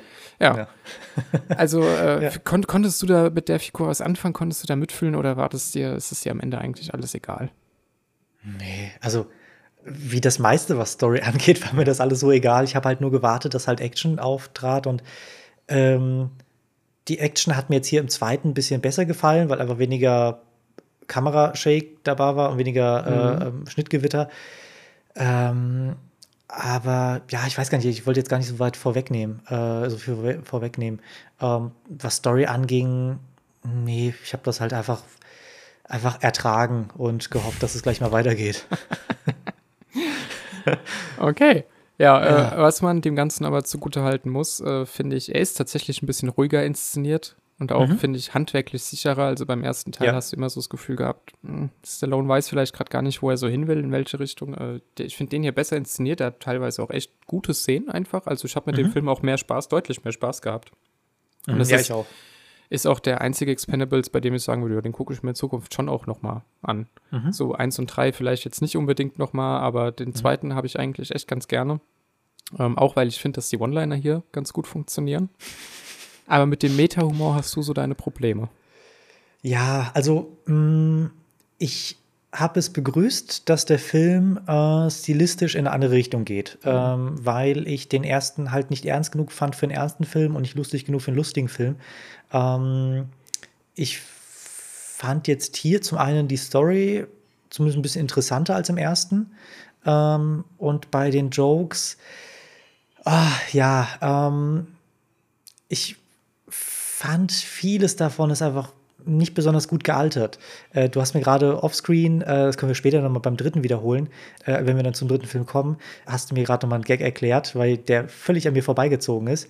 Und hier sind die Gags beim zweiten einfach unglaublich offensichtlich. Äh, also da wird sich ja über Arnie, äh, oh nee, das war im ersten mit, der will ja Präsident werden. Äh, du hast aber beim äh, warte mal, ich habe es mir sogar extra notiert. Was habe ich denn da Your aufgeschrieben? ass is terminated. Ja, Your Ass is Terminated, genauso halt eben auch die Chuck Norris-Witze, dass die Cobra nach irgendwie fünf qualenvollen Tagen dann gestorben ist, nachdem sie Chuck Norris gebissen hat. äh, ja, ich weiß nicht. Ähm, die, die, das fand ich dann ein bisschen zu plump. Ähm, oder nicht plump genug. Also, wenn der ganze Film so wäre, dann hätte ich sagen können: Ja, gut, dann ist es ja nicht besonders gute Gags, aber dann sind es einfach mal, ist es halt einfach mal ein Gag-Feuerwerk, zwei Stunden lang und ab und zu, genauso wie, wie, wie die Szene, die wir beide, also zumindest ich total liebe, du glaube ich auch, mit dem Smart. Großartig, Großartig. ja. Wenn, wenn sowas einfach den ganzen Film übergebe, einfach total überdrehte Action, dann hätte ich gesagt, ja, natürlich, weil da gucke ich mir den Film an wegen total überdrehter Action. Ja. Aber so gucke ich mir den Film jetzt- jetzt nicht an wegen so ein paar komischen Meta-Humor-Gags, die halt auch nicht besonders clever sind. Ähm, während die Action jetzt besser ist, besser inszeniert ist, weil es einfach ruhiger ist und man einfach mehr erkennt oder überhaupt was erkennt. Aber die jetzt auch nicht, also ich könnte dir keine einzige Action-Szene nennen, die ich jetzt echt so cool finde, dass ich mich jetzt in einem Jahr noch dran erinnern kann. Äh, Ja, das nicht, aber ich finde auch abgesehen von diesen Meta-Jokes, ähm, sind die Dialoge insofern schon besser geworden, als dass die One-Liner diesmal auch funktionieren und auch dieses Gewitzel Ja. untereinander, dieses Banter innerhalb diesem Team funktioniert auch besser. Äh, ich habe mir hier aufgeschrieben, also am Anfang habe ich mir aufgeschrieben, sonst terminiere ich dich. so, aber das hast du ja auch, ja, es terminiert irgendwie. Ähm, den, den fand ich ganz witzig. Äh, Seilbein aus der CGI-Hölle habe ich übrigens auch aufgeschrieben. Ich finde CGI in allen drei Filmen richtig schlecht. Ja. Ja, gut, wenn da halt kein Budget mehr übrig bleibt nach Ja. den Gagen. Ja, äh, können wir aber auch gleich, Ja. gleich nochmal drüber reden. Ähm, ja, aber dann, äh, dann einfach so Momente, die, die stehen da bei diesem Begräbnis von lieben Hemsworth. Und Sylvester Stallone hält diese Rede, die du gerade angesprochen hast. Warum sterben die, die es am wenigsten verdienen als erstes und die, die es am meisten verdienen, leben weiter? Ah, ja, genau so. Und dann, dann fragt er am Ende, What's the message in that? Und dann zoomt die Kamera auf sein Gesicht. Was machen wir jetzt? Und er so, track him, find him, kill him. So. Du bist gerade noch, gerade ist es noch so total pseudo-deep, ja. Ja. Und dann im nächsten Moment kommt sofort der One-Liner. Ja, was machen wir jetzt mit dem Bösewicht? Track him, find him, kill him. Alles klar. Und du bist direkt wieder im, im Film drin. Ähm, ja. Dann, dann der Chuck Norris Cobra-Witz, der, der war schon alt, bevor der Film rauskam. Ja, aber ich kann mir vorstellen, dass die einfach am Set alle den Joke auch sehr lustig fanden und sagen, wir bauen ihn irgendwie ein. Überhaupt Chuck Norris. Die sind in einem Häuserkampf und sind total unterlegen und du weißt, eigentlich gibt's jetzt hier kein Entkommen und plötzlich taucht Chuck Norris auf und rettet den Tag und zerstört einen Panzer und legt alle Gegner um. Denkst du so, hä? Die wollten einfach Chuck Norris an dieser Stelle den Film schreiben und dachten sich, ist jetzt auch egal wie. Ja, So, ja. also im Drehbuch muss dann stehen und dann waren sie mit dem Rücken in der Wand. Aber Chuck Norris tauchte auf und rettete Ja, den genau. Tag. Weil exakt so war es halt. Ne? Er kommt da ja auch völlig ohne irgendeine Erklärung oder so. Fand ich aber auch witzig. Und Mhm. äh, dann danach kommt ähm, dieser Kampf im Dorf, wo sie dann auf die Dorfbewohner treffen, die noch übrig geblieben sind. Und dann legen sie einen nach dem anderen um und am Ende stehen alle fünf nebeneinander. Stallone, ähm, Statham, Lundgren und so stehen nebeneinander und Mhm. einer kommt um die Ecke, there's one more und dann schießen sie zu fünft auf den und zerfetzen den halt total und Stallone dann einfach nur mit Revolver in der Hand, rest in pieces. und das sind halt, das sind die Momente, wo ich so dann da sitze und mir denke, ja genau dafür gucke ich es halt. Also genau Ja, für solchen übertreten Quatsch, der einfach auch nur mit diesem Cast, nur in so einem Film, nur mit so einem One-Liner auch funktioniert. Und das sind die Momente, die hat der Film deutlich öfter gehabt als der erste Teil, finde ich. Also Mhm. Ja, der hat ja. wirklich ähm, besser unterhalten. Und äh, wo wir schon dabei sind, bevor wir jetzt über zwei ernstere Sachen reden, lass uns über die Smart-Szene reden. Erzähl mal dazu was. Ja, wir haben, äh, das war der letzte große Showdown. Äh, Antagonist ist ja, ähm, was haben wir gesagt, äh, Jean-Claude Van Damme. Van Damme. Ja. Äh, ich glaube, wir sind an einem Flughafen, wenn ich es richtig in Erinnerung weiß. Genau. Und dann plötzlich kommt Bruce Willis und äh, Arnold Schwarzenegger und räumen dann halt eben mit auf. Äh, und ich glaube, Bruce Willis, wie war das? Irgendeiner von den beiden kommt dann plötzlich mit einem Smart. Die sitzen dann, äh, oder äh, ich glaube, Bruce Willis war es. Ja, Ar ne? Arnold Schwarzenegger sagt noch, mir geht die Munition aus, I'll be back. So. Und, ja. und in dem Moment denkst du dir als Zuschauer, ja, den Joke habt ihr jetzt auch in dem Film schon dreimal gemacht. Und ja. das, das weiß der Film aber auch, weil Bruce Willis dann sagt, you, you were back enough, I will go. So. Mhm. Oder du bist schon oft genug zurückgekommen, ich gehe jetzt. Ach, shit, so war das. Und dann ja, kommt Bruce genau. Willis mit einem Smart angefahren.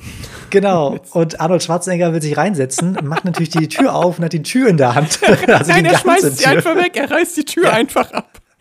und setzt sich rein. Und äh, ja, und dann fährt plötzlich Bruce Willis einfach äh, mit einem Smart im Flughafen herum, während äh, Arnie mit seiner Waffe dann einfach mal schon rausballert. Nein, du hast das Beste. Er reißt die Tür Was ich ab. Verpasst? Er reißt die Tür ab ja. Mein Schuh ist ja größer als dieses Auto. Und Bruce Willis ist von diesem Spruch so genervt, dass er seine Tür auch abtritt, damit, damit beide besser rausschießen können. Das, Stimmt, das habe ich ganz vergessen. Und ja. das sind genau und, die ah. Momente, wo du denkst, ja, also auch einfach dafür, dass jetzt Bruce Willis und, und Schwarzenegger in einem Smart durch mit, mit dieser Machine Gun, was auch immer die da haben, für, keine mhm. Ahnung, äh, und da einen nach dem anderen irgendwie auf dem Weg halt äh, umlegen, äh, ja, genau dafür guckt man diese Filme. Auf jeden Fall. Und ja, wie gesagt, also das ist halt unglaublich überdreht und bescheuert, aber das macht halt Spaß und ich hätte mir halt gewünscht, wenn der Film halt öfters sowas hätte.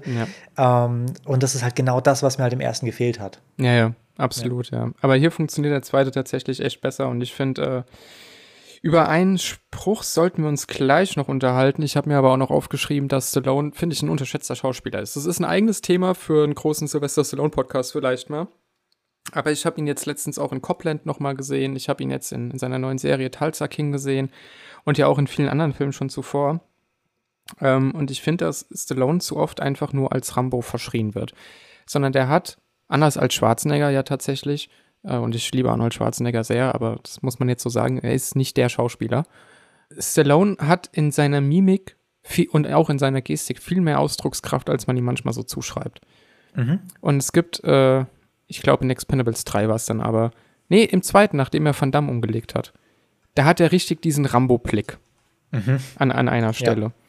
Und auch als er beschossen wird, hat er diesen Rambo-Blick. Und das steckt aber auch in dem, wie er mit den Teamleuten redet, in dem, wie er dann in der, äh, in die, vor, kurz vor diesem Häuserkampf in der Bar sitzt und an seiner Zigarre raucht und dann von der Maggie heißt sie, glaube ich, mhm. die, die Computerexpertin, äh, gef gefragt wird, ob er immer noch an die Figur von Lime Hemsworth öfter denkt. Er so, all the time. Und dann sagt sie, ja, warum redet ihr nicht drüber? Und dann sagt er, we keep it light until it gets dark and then it gets pitch black. Also das sind einfach Momente, da hat der, der Stallone ist wirklich nicht nur Rambo. Der kann echt Schauspieler. Er hat ja auch in Rambo 1 gut geschauspielert und alles auch in Teil 5, wie ich finde. Ähm, und das geht so, so ein bisschen verloren, finde ich. Also er insofern verloren, dass es in der Besprechung verloren geht. Ich finde, der trägt hier wirklich den kompletten Film einfach auch nochmal. So dieser Cast würde nicht so gut funktionieren, wenn er nicht die, der Lead wäre, der das alles so zusammenhält. Und ich ja, finde es ein bisschen schade, dass er immer so als plumpe Actionheld verschrien wird eigentlich. Mhm. Ja, aber auch generell die Rolle des Rambos. Äh, dann haben wir ja schon ja. im, im Rambo-Cast drüber gesprochen.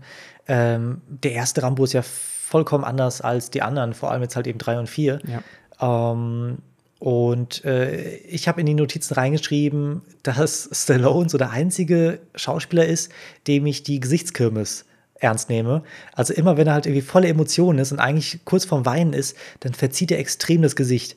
Äh, er nuschelt dann auch anders im mhm. Original äh, in so Szenen, aber aus irgendeinem Grund kann ich das ernst nehmen. Naja, weil es sein Gesicht ist. Also Gesichtskirmes ja. ist ja abwertend schon wieder eigentlich. Aber, ja, ja, ja, Aber das ist ja in dem Moment also Stallone hat halt auch ein sehr uniques Gesicht. So, mhm. das gibt's halt nicht nochmal. Ähm, und er weiß das aber auch einzusetzen. Und ich finde eben nicht, dass das Gesicht Kirmes ist, sondern dass es echt das richtige Schauspiel ist, dass er da auch in Expendables 2 mal durchblicken lässt. Also ja, oder, ich, oder halt echte Emotionen. Also mich hat ja. das so ein bisschen erinnert, wie wenn Leute schauspielen, dass sie gerade weinen, also aber Mhm. richtig am Weinen sind.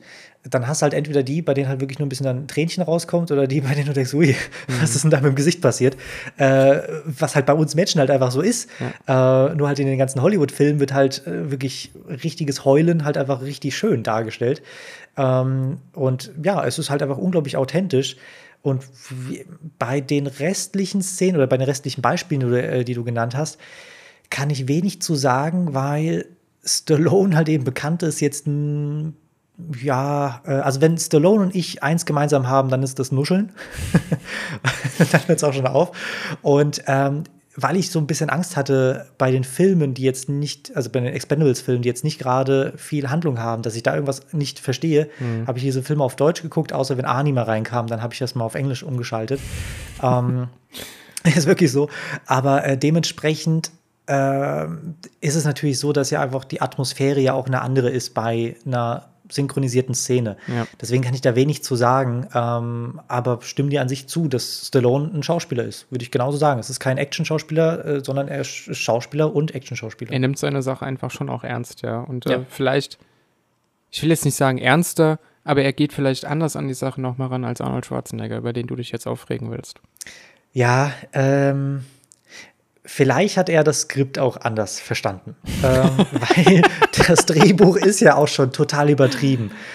Aber schon allein die allererste Szene, wenn dann ähm, Arnie nach Terry Crews Waffe fragt und sich dann so ganz komisch hektisch umdreht und sagt, give me your gun. Und das alles so überspitzt darstellt, das hat mich irgendwie total an so ein Saturday Night Live Sketch erinnert. Und das hat halt hier überhaupt nicht reingepasst, weil er halt der Einzige ist, der so gespielt hat. Und es hat ja auch keinen wirklich einen Sinn ergeben, wieso dieser Charakter, der jetzt noch so total geerdet und ruhig war im ersten in der Kirche und gesagt hat, er will Präsident werden und Nee, nee, äh, das hat Stallone rauskam, über ihn dass er gesagt. Stallone hat das gesagt, genau. Aber du merkst halt eben, mit welcher Ernsthaftigkeit, auch wenn er Gags macht über Stallone, ähm, die aber dennoch irgendwie auf Augenhöhe sind und er jetzt nicht abgedreht ist.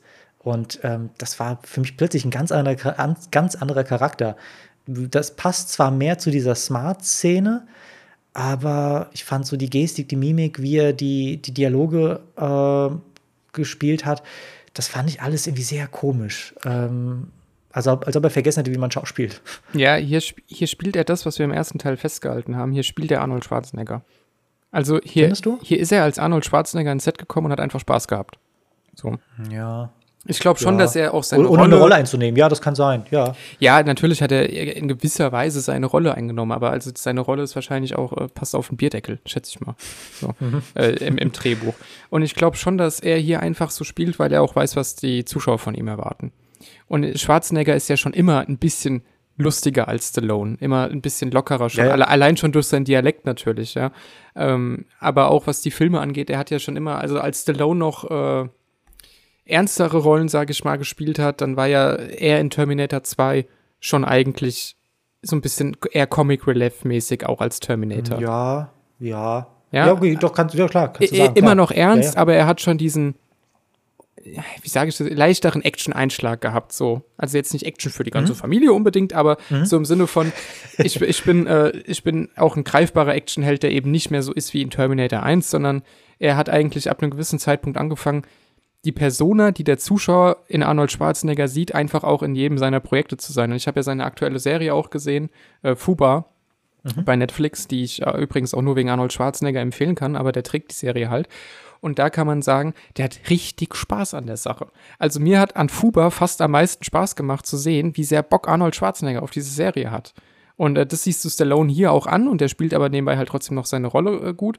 Aber ich glaube, Schwarzenegger ist einfach an einem Punkt in seiner Karriere, auch bei Expendables 2 schon gewesen, wo er, der macht ja eh nur noch, worauf er Bock hat. Der muss ja nicht mehr irgendwie ein Versprochenes Versprochen, den ich übrigens sehr liebe aus Kindheitstagen, äh, diesen Weihnachtsfilm da. Äh, den, den, Ach, der war das, ja, den habe ich auch geliebt, aber schon seit Kind. Ja, Ja, oder Kindergartenkopf. Ja, Äh, ja, also klar, ja, Comedy ja. kann er. So, ja, aber sowas muss er ja nicht mehr machen, ne? sondern er macht halt einfach heute, wo, worauf er Bock hat und auch damals ja schon. Und äh, wenn er jetzt halt da an ein Set geht, wo er ja auch Freunde trifft, er ist ja befreundet mit Stallone und Willis und so. Also ich glaube auch die Atmosphäre am Set war halt einfach cool. Ja, dann äh, nimmt er da halt seine Requisite in die Hand und weiß, dass da jetzt einfach ähm, Bruce Willis mit dem Smart durch die Gegend fährt und ein bisschen ballert und hat halt einfach einen guten Tag gehabt, glaube ich, ja. Also Ja, da, ja. ich verstehe schon deinen Punkt, aber ich kreide ihm das jetzt nicht negativ an, sondern ich freue mich ja. ja. auch in dem Moment einfach, dass Arnold Schwarzenegger sagt, äh, my shoes bigger than this car und dann reißt er halt die Tür ab, knockt, schreit, ich denke mir, naja, ist in Ordnung, ja, ist in Ordnung. Ich, ich finde es halt seltsam, dass er halt der Einzige ist. Auf der anderen Seite, ich glaube, wenn alle so überdreht wären, könnte das auch sehr schnell nerven. Ja. Von daher, ich, ich finde die Mischung ein bisschen seltsam, ähm, aber es war trotzdem cool, halt Ani hier immer in Action zu sehen, nachdem man ihn im ersten Film halt nur als Cameo gesehen hat. Ja. ja. Gut, dann lass uns noch auf, äh, auf eine Sache noch eingehen, die ich mir noch aufgeschrieben habe. An einer Stelle am Ende des Films sagt Stallone zu, über sein neues Flugzeug, uh, it belongs in a museum. Mhm. Und dann sagt Arnold Schwarzenegger, we all do. Und äh, hier wird natürlich, und das machen die Filme ja am laufenden Band, aber hier wird natürlich ganz explizit nochmal mit dem Alter der Schauspieler auch kokettiert. Ähm, Stallone, der jetzt in Expendables 4 nur noch eine kleine Rolle haben wird, geht auf die 80 zu mittlerweile einfach. Also es ist, es ist schwer vorstellbar, aber es ist tatsächlich so. Ähm, ich würde gerne über den Spruch mich ein bisschen unterhalten, im Sinne von, findest du, dass es Zeit ist, jetzt irgendwann auch mal Abschied zu nehmen? Hm, es kommt drauf an. Also ähm, bei dem Satz It belongs to museum ähm, musste ich vor allem an, äh, also das ist auch ein Zitat aus Indiana Jones. Mhm. Und gerade da kam ja dieses Jahr jetzt der fünfte beziehungsweise vierte Indiana Jones Film raus. Ähm, nee, nee, es ist schon der fünfte. Muss hier schon äh, bei den Fakten ja, bleiben. Ich, ich verstehe nicht, wieso. Ja, wir überspringen das jetzt. Jedenfalls ähm, kann man sich da jetzt dieselbe Frage stellen. Harrison Ford als Indiana Jones in so einem hohen Alter äh, macht das noch Sinn als ja, peitschenschwingender äh, Actionheld. Und ich finde, da kommt es jetzt wirklich auf die Inszenierung an, auf die Handlung an.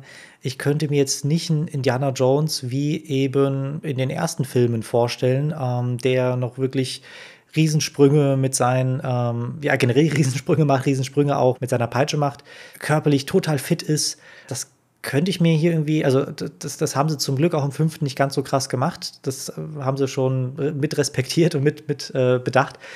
Ähm, aber ja, ich könnte mir jetzt immer noch einen Terminator-Film vorstellen mit Arnie. Das mhm. hatten wir aber auch schon mal in unserer Terminator-Retrospektive. Es braucht halt nicht wirklich Arnie für einen Terminator-Film, aber da wird es klappen. Ähm, aber wenn man jetzt wirklich halt Stallone, hm, ich muss gerade selber, während, während ich also ich denke jetzt irgendwie das erste Mal drüber nach. Ähm, ich glaube, das hängt wirklich davon ab, wie glaubwürdig das Ganze gespielt und inszeniert ist. Und ob das überhaupt betont wird, dass dieser Schauspieler gerade alt ist. Mhm. Ähm, ich glaube, ich muss mir noch ein paar Gedanken machen. Was denkst du denn darüber? Also, da ich jetzt äh, von Stallone und Schwarzenegger nochmal die aktuellen Projekte ja auch gesehen habe, Fuba und Tulsa King jetzt, ihre beiden Serienprojekte, ähm, bin ich ein bisschen von dem Gedanken abgewichen zu sagen, irgendwann ist mal gut. Also ich glaube, jetzt noch mal zehn Jahre sind es wahrscheinlich nicht. Also wenn Stallone dann auf die 90 zugeht, ähm, wird er wahrscheinlich auch irgendwann sagen, geht auch nicht mehr, wobei es unfassbar krass ist. Der ist jetzt, ich glaube, 77, wir müssen es nochmal prüfen, aber er ist wirklich steil, geht steil auf die 80 und ist einfach wahnsinnig fit. Ja, genauso wie auch mhm. in Arnold Schwarzenegger noch.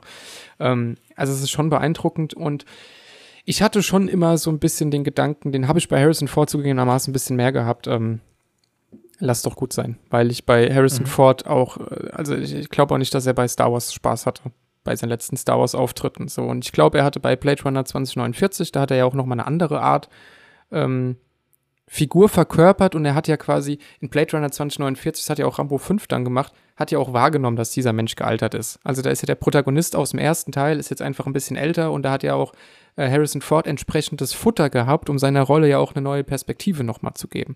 Und da hat es halt funktioniert, aber als Han Solo aufklatsch äh, in Star Wars 7 und 8, naja, Indiana Jones 5 habe ich jetzt nicht gesehen, aus vielerlei Gründen, aber ähm, da, da habe ich schon stärker das Gefühl gehabt, naja, vielleicht ist auch gut. So. Und dann habe ich mir jetzt aber, wie gesagt, ähm, also wir haben ja damals zusammen Rambo 5 im Kino gesehen. Mhm. Das wollte ich auch gerade ansprechen, ja. Den habe ich jetzt auch äh, vor kurzem nochmal geguckt und ich habe mir dann, wie gesagt, diese beiden Serienprojekte angeschaut und zumindest bei Arnie und äh, Stallone sehe ich da schon noch ein paar Jahre drin stecken.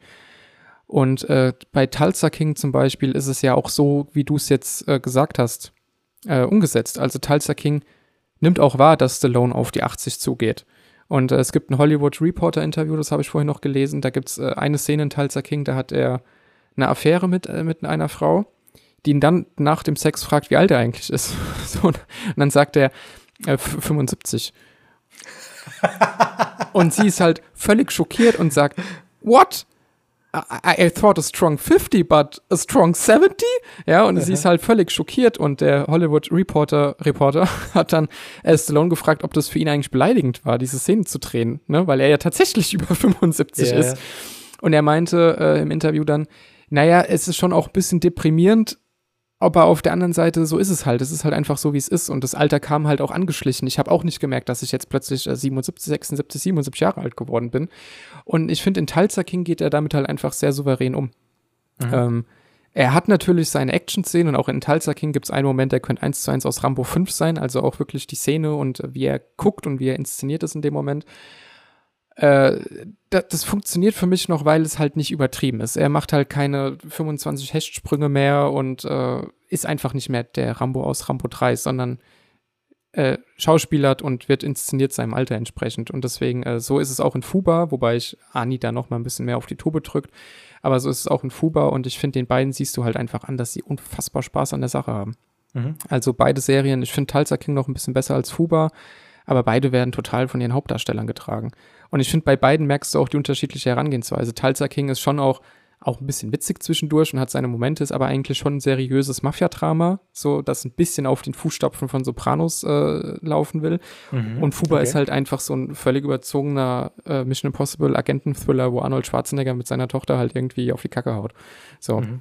Ähm, also da siehst du auch die unterschiedliche Herangehensweise von den beiden und äh, nach diesen Projekten und vor allem nach Rambo 5 würde ich schon sagen, ach, das kann ich mir eigentlich noch ein paar Jahre angucken. Ich hoffe sogar, dass wir die noch ein paar Jahre haben. Es wäre schön, ja. Also ich glaube, du hast es ganz gut zusammengefasst. Es muss halt authentisch sein. Das habe ich versucht zu sagen mit, ähm, es, muss, es kommt darauf an, wie es inszeniert ist. Und wie du auch gesagt hast, also ich könnte jetzt mir auch nicht äh, vorstellen, wie jetzt äh, Stallone da irgendwie mehrere Flickflacks macht. ähm, äh, also dann ist es schon klar, dass es ein Stunt-Tool sein wird und Schnitt und man sieht wieder Stallone und dann würde ich das Ganze dann schon hinterfragen, wenn es nicht gerade eine Parodie ist. Ähm, aber ähm, ja, ich finde nicht, dass es da irgendwie ein, ein, Alter gibt, bei dem man sagt, jetzt kann man kein Action-Star mehr sein. Ja. Ja, und gerade bei Rambo 5, ne, also da wurde sein Alter ja auch insofern thematisiert, als dass er halt plötzlich von dieser Gruppe Gangster da zusammengeschlagen worden ist und danach erstmal eine Woche K.O. sich wieder auskurieren musste und dass er am Ende, er war ja schon immer Guerillakämpfer, aber dass er am Ende halt vor allem sich auch äh, auseinandergesetzt hat mit seinen Gegnern durch diese ganzen Fallen, die er da in seiner Scheune gestellt hat und so. Also es war nicht mehr Rambo 3, ähm, also der Rambo aus Rambo 3, der zusammen mit Colonel Troutman irgendwie vor einer Armee steht und sagt, umzingeln können wir sie jetzt nicht. sondern es war eben schon eine gealterte Figur, und äh, solange ja. du das so machst, hoffe ich wirklich sehr eigentlich, dass da wenigstens noch fünf, von mir aus auch noch zehn Jahre, so einfach so lange wie es geht, dass sie uns noch mit Serien und Filmprojekten ähm, ja noch, noch beglückt, mehr oder weniger, weil äh, wenn Stallone und Schwarzenegger mal kein, keine Filme mehr machen, es gibt keine richtige Nachfolge, die mir jetzt so spontan einfallen würde. Ich fand Chris Hemsworth in Extraction 1 und 2 super geil, aber es ist nicht den Charakter Schwarzenegger, nicht der Charakter Stallone, sondern das sind nee. einfach die, wenn die mal weg sind, sind sie weg. Also du hast natürlich einen großen Actionhelden äh, namens The Rock, aber er verkörpert halt was völlig anderes. The Rock ja. verkörpert halt für mich einfach seelenloses Hollywood-Blockbuster-Kino. okay. Kennst ja, du da ist was dran. Ja, kennst du dieses eine Meme, äh, wo es vier Bilder mit The Rock gibt aus vier unterschiedlichen Filmen mhm. und sie könnten alle aus demselben S, ja. Ja, ja, ja.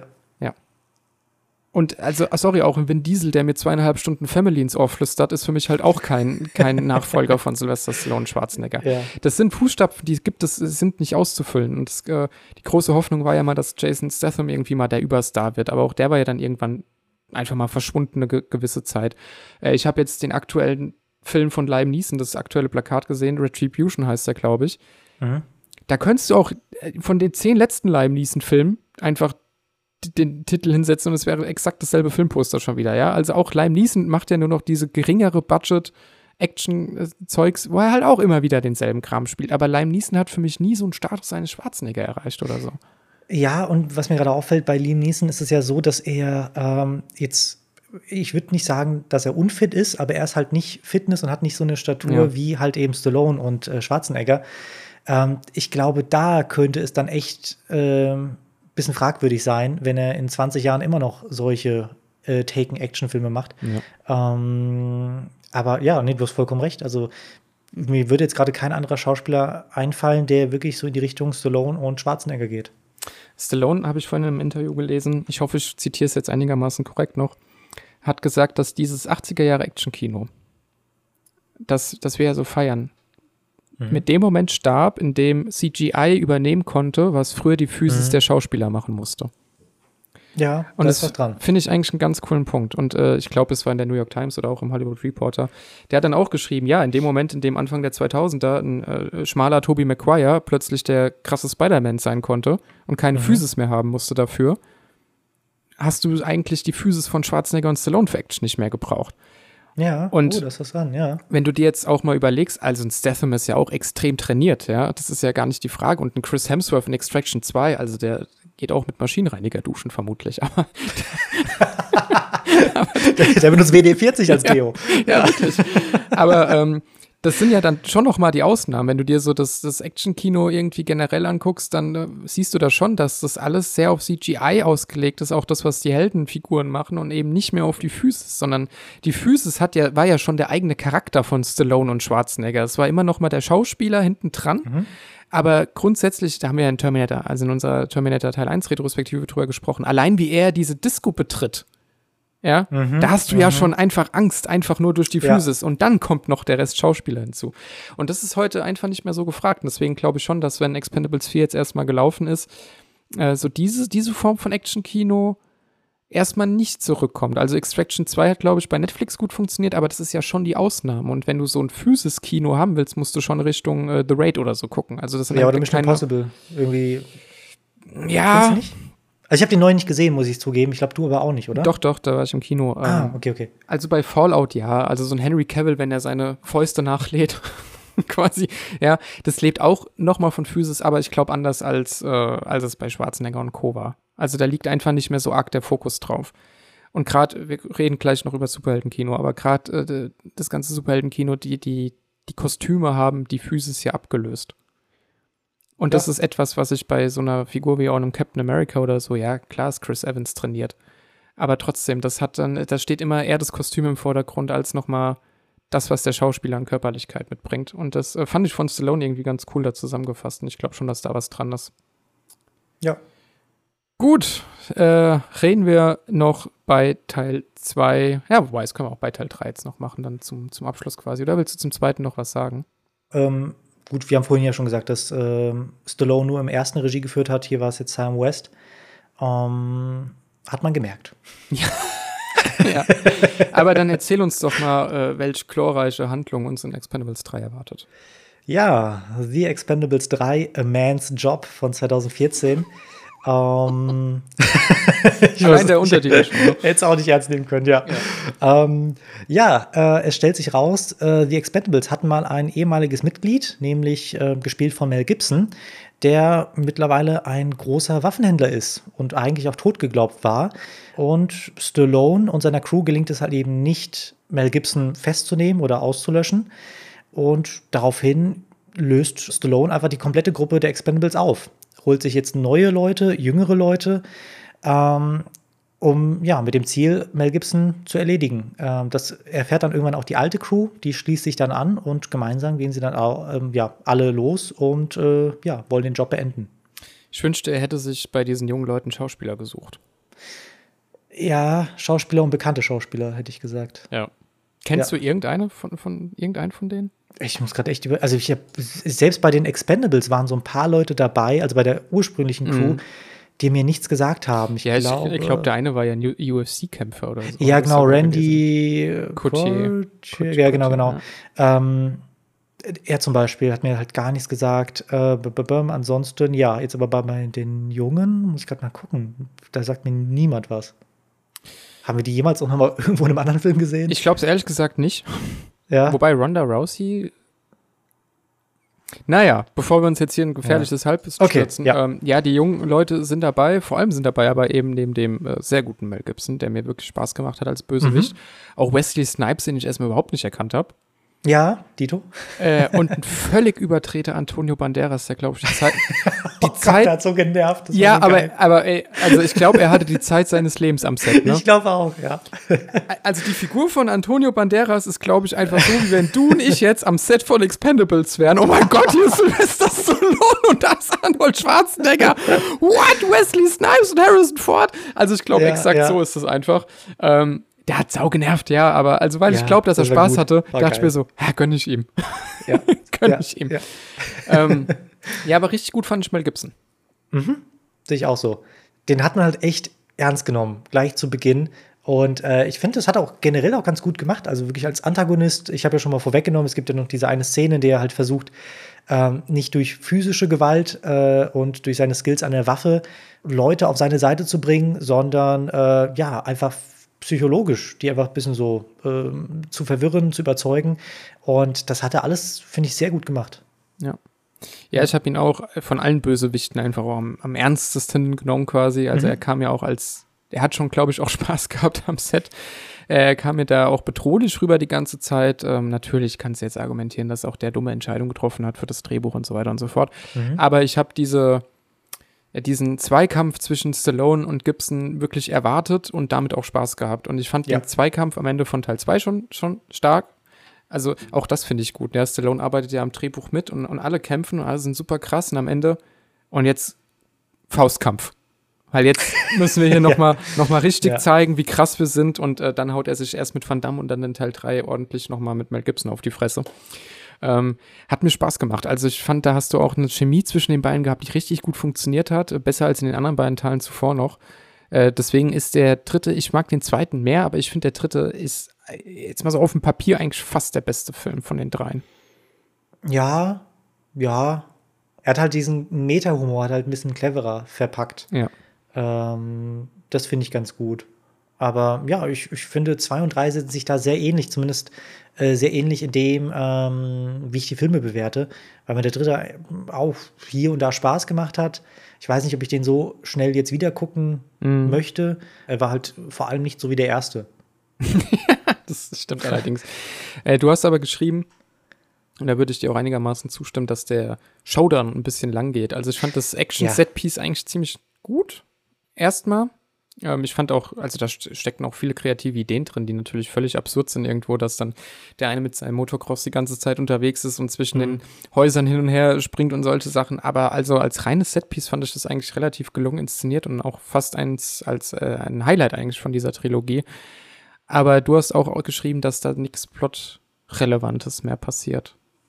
Ist es genau. zu dem Zeitpunkt am Ende des dritten Expendables-Film eigentlich noch wichtig? Jein. Ähm, also P Plot in dem Sinne, dass ähm, die Action eine Story hat. Also wenn wir zum Beispiel mal das, ähm, die Action von Terminator 2 nehmen, dann führt die Action ja irgendwo hin. Äh, also wirklich rein vom Ort betrachtet. Mhm. Du hast halt ähm, den T1000, der halt eben Sarah Connor umbringen will und John Connor. Du hast natürlich dann den T800, der das Ganze verhindern will. Und äh, die könnten sich jetzt ja auch die ganze Zeit kloppen.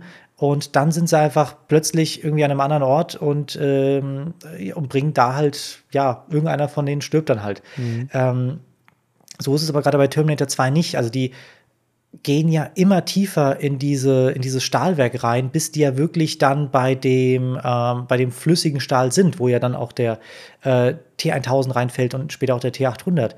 Äh, und das baut sich ja da so hin. Hier bei Expendables 3 war das nicht so. Die waren die ganze Zeit halt in dem Haus am Kloppen und ähm, mir war es ja auch egal und dem Film war es auch egal, ähm, wo die sich jetzt kloppen.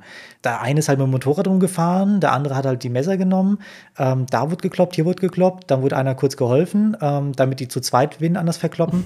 Und so ging das Gefühl 30 Minuten lang. Und äh, es gab da irgendwie kein also weder von den Dialogen noch irgendwie so von der Story innerhalb der Action ging das Ganze in irgendeine Richtung.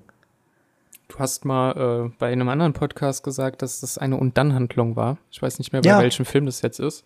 Mhm. Und, und hier ist es keine Und-Dann-Handlung, sondern Und dann, wenn es um Orte geht. Weil ja. äh, ist auch bei Teil ist auch bei Teil 2 schon so ein bisschen, aber mhm. wenn du nicht 100% aufmerksam bist, mhm. und das meine ich jetzt gar nicht, dass es komplex erzählt ist, sondern einfach nur, weil in so einem kleinen Nebensatz, ah ja, übrigens müssen wir jetzt.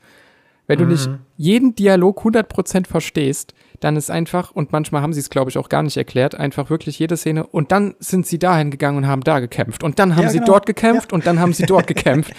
Und zwischendrin fragst du dich, ja, aber warum eigentlich? Also, wo fahren die gerade hin? Und wieso fahren Ja. sie dahin? Und was machen sie da? Das ist im Film halt völlig egal. Also es geht einfach Ja. nur darum, jetzt von Setpiece zu Setpiece zu kommen und zwischendrin ist halt, ah ja, Handlung, haha, hier ist der große Showdown.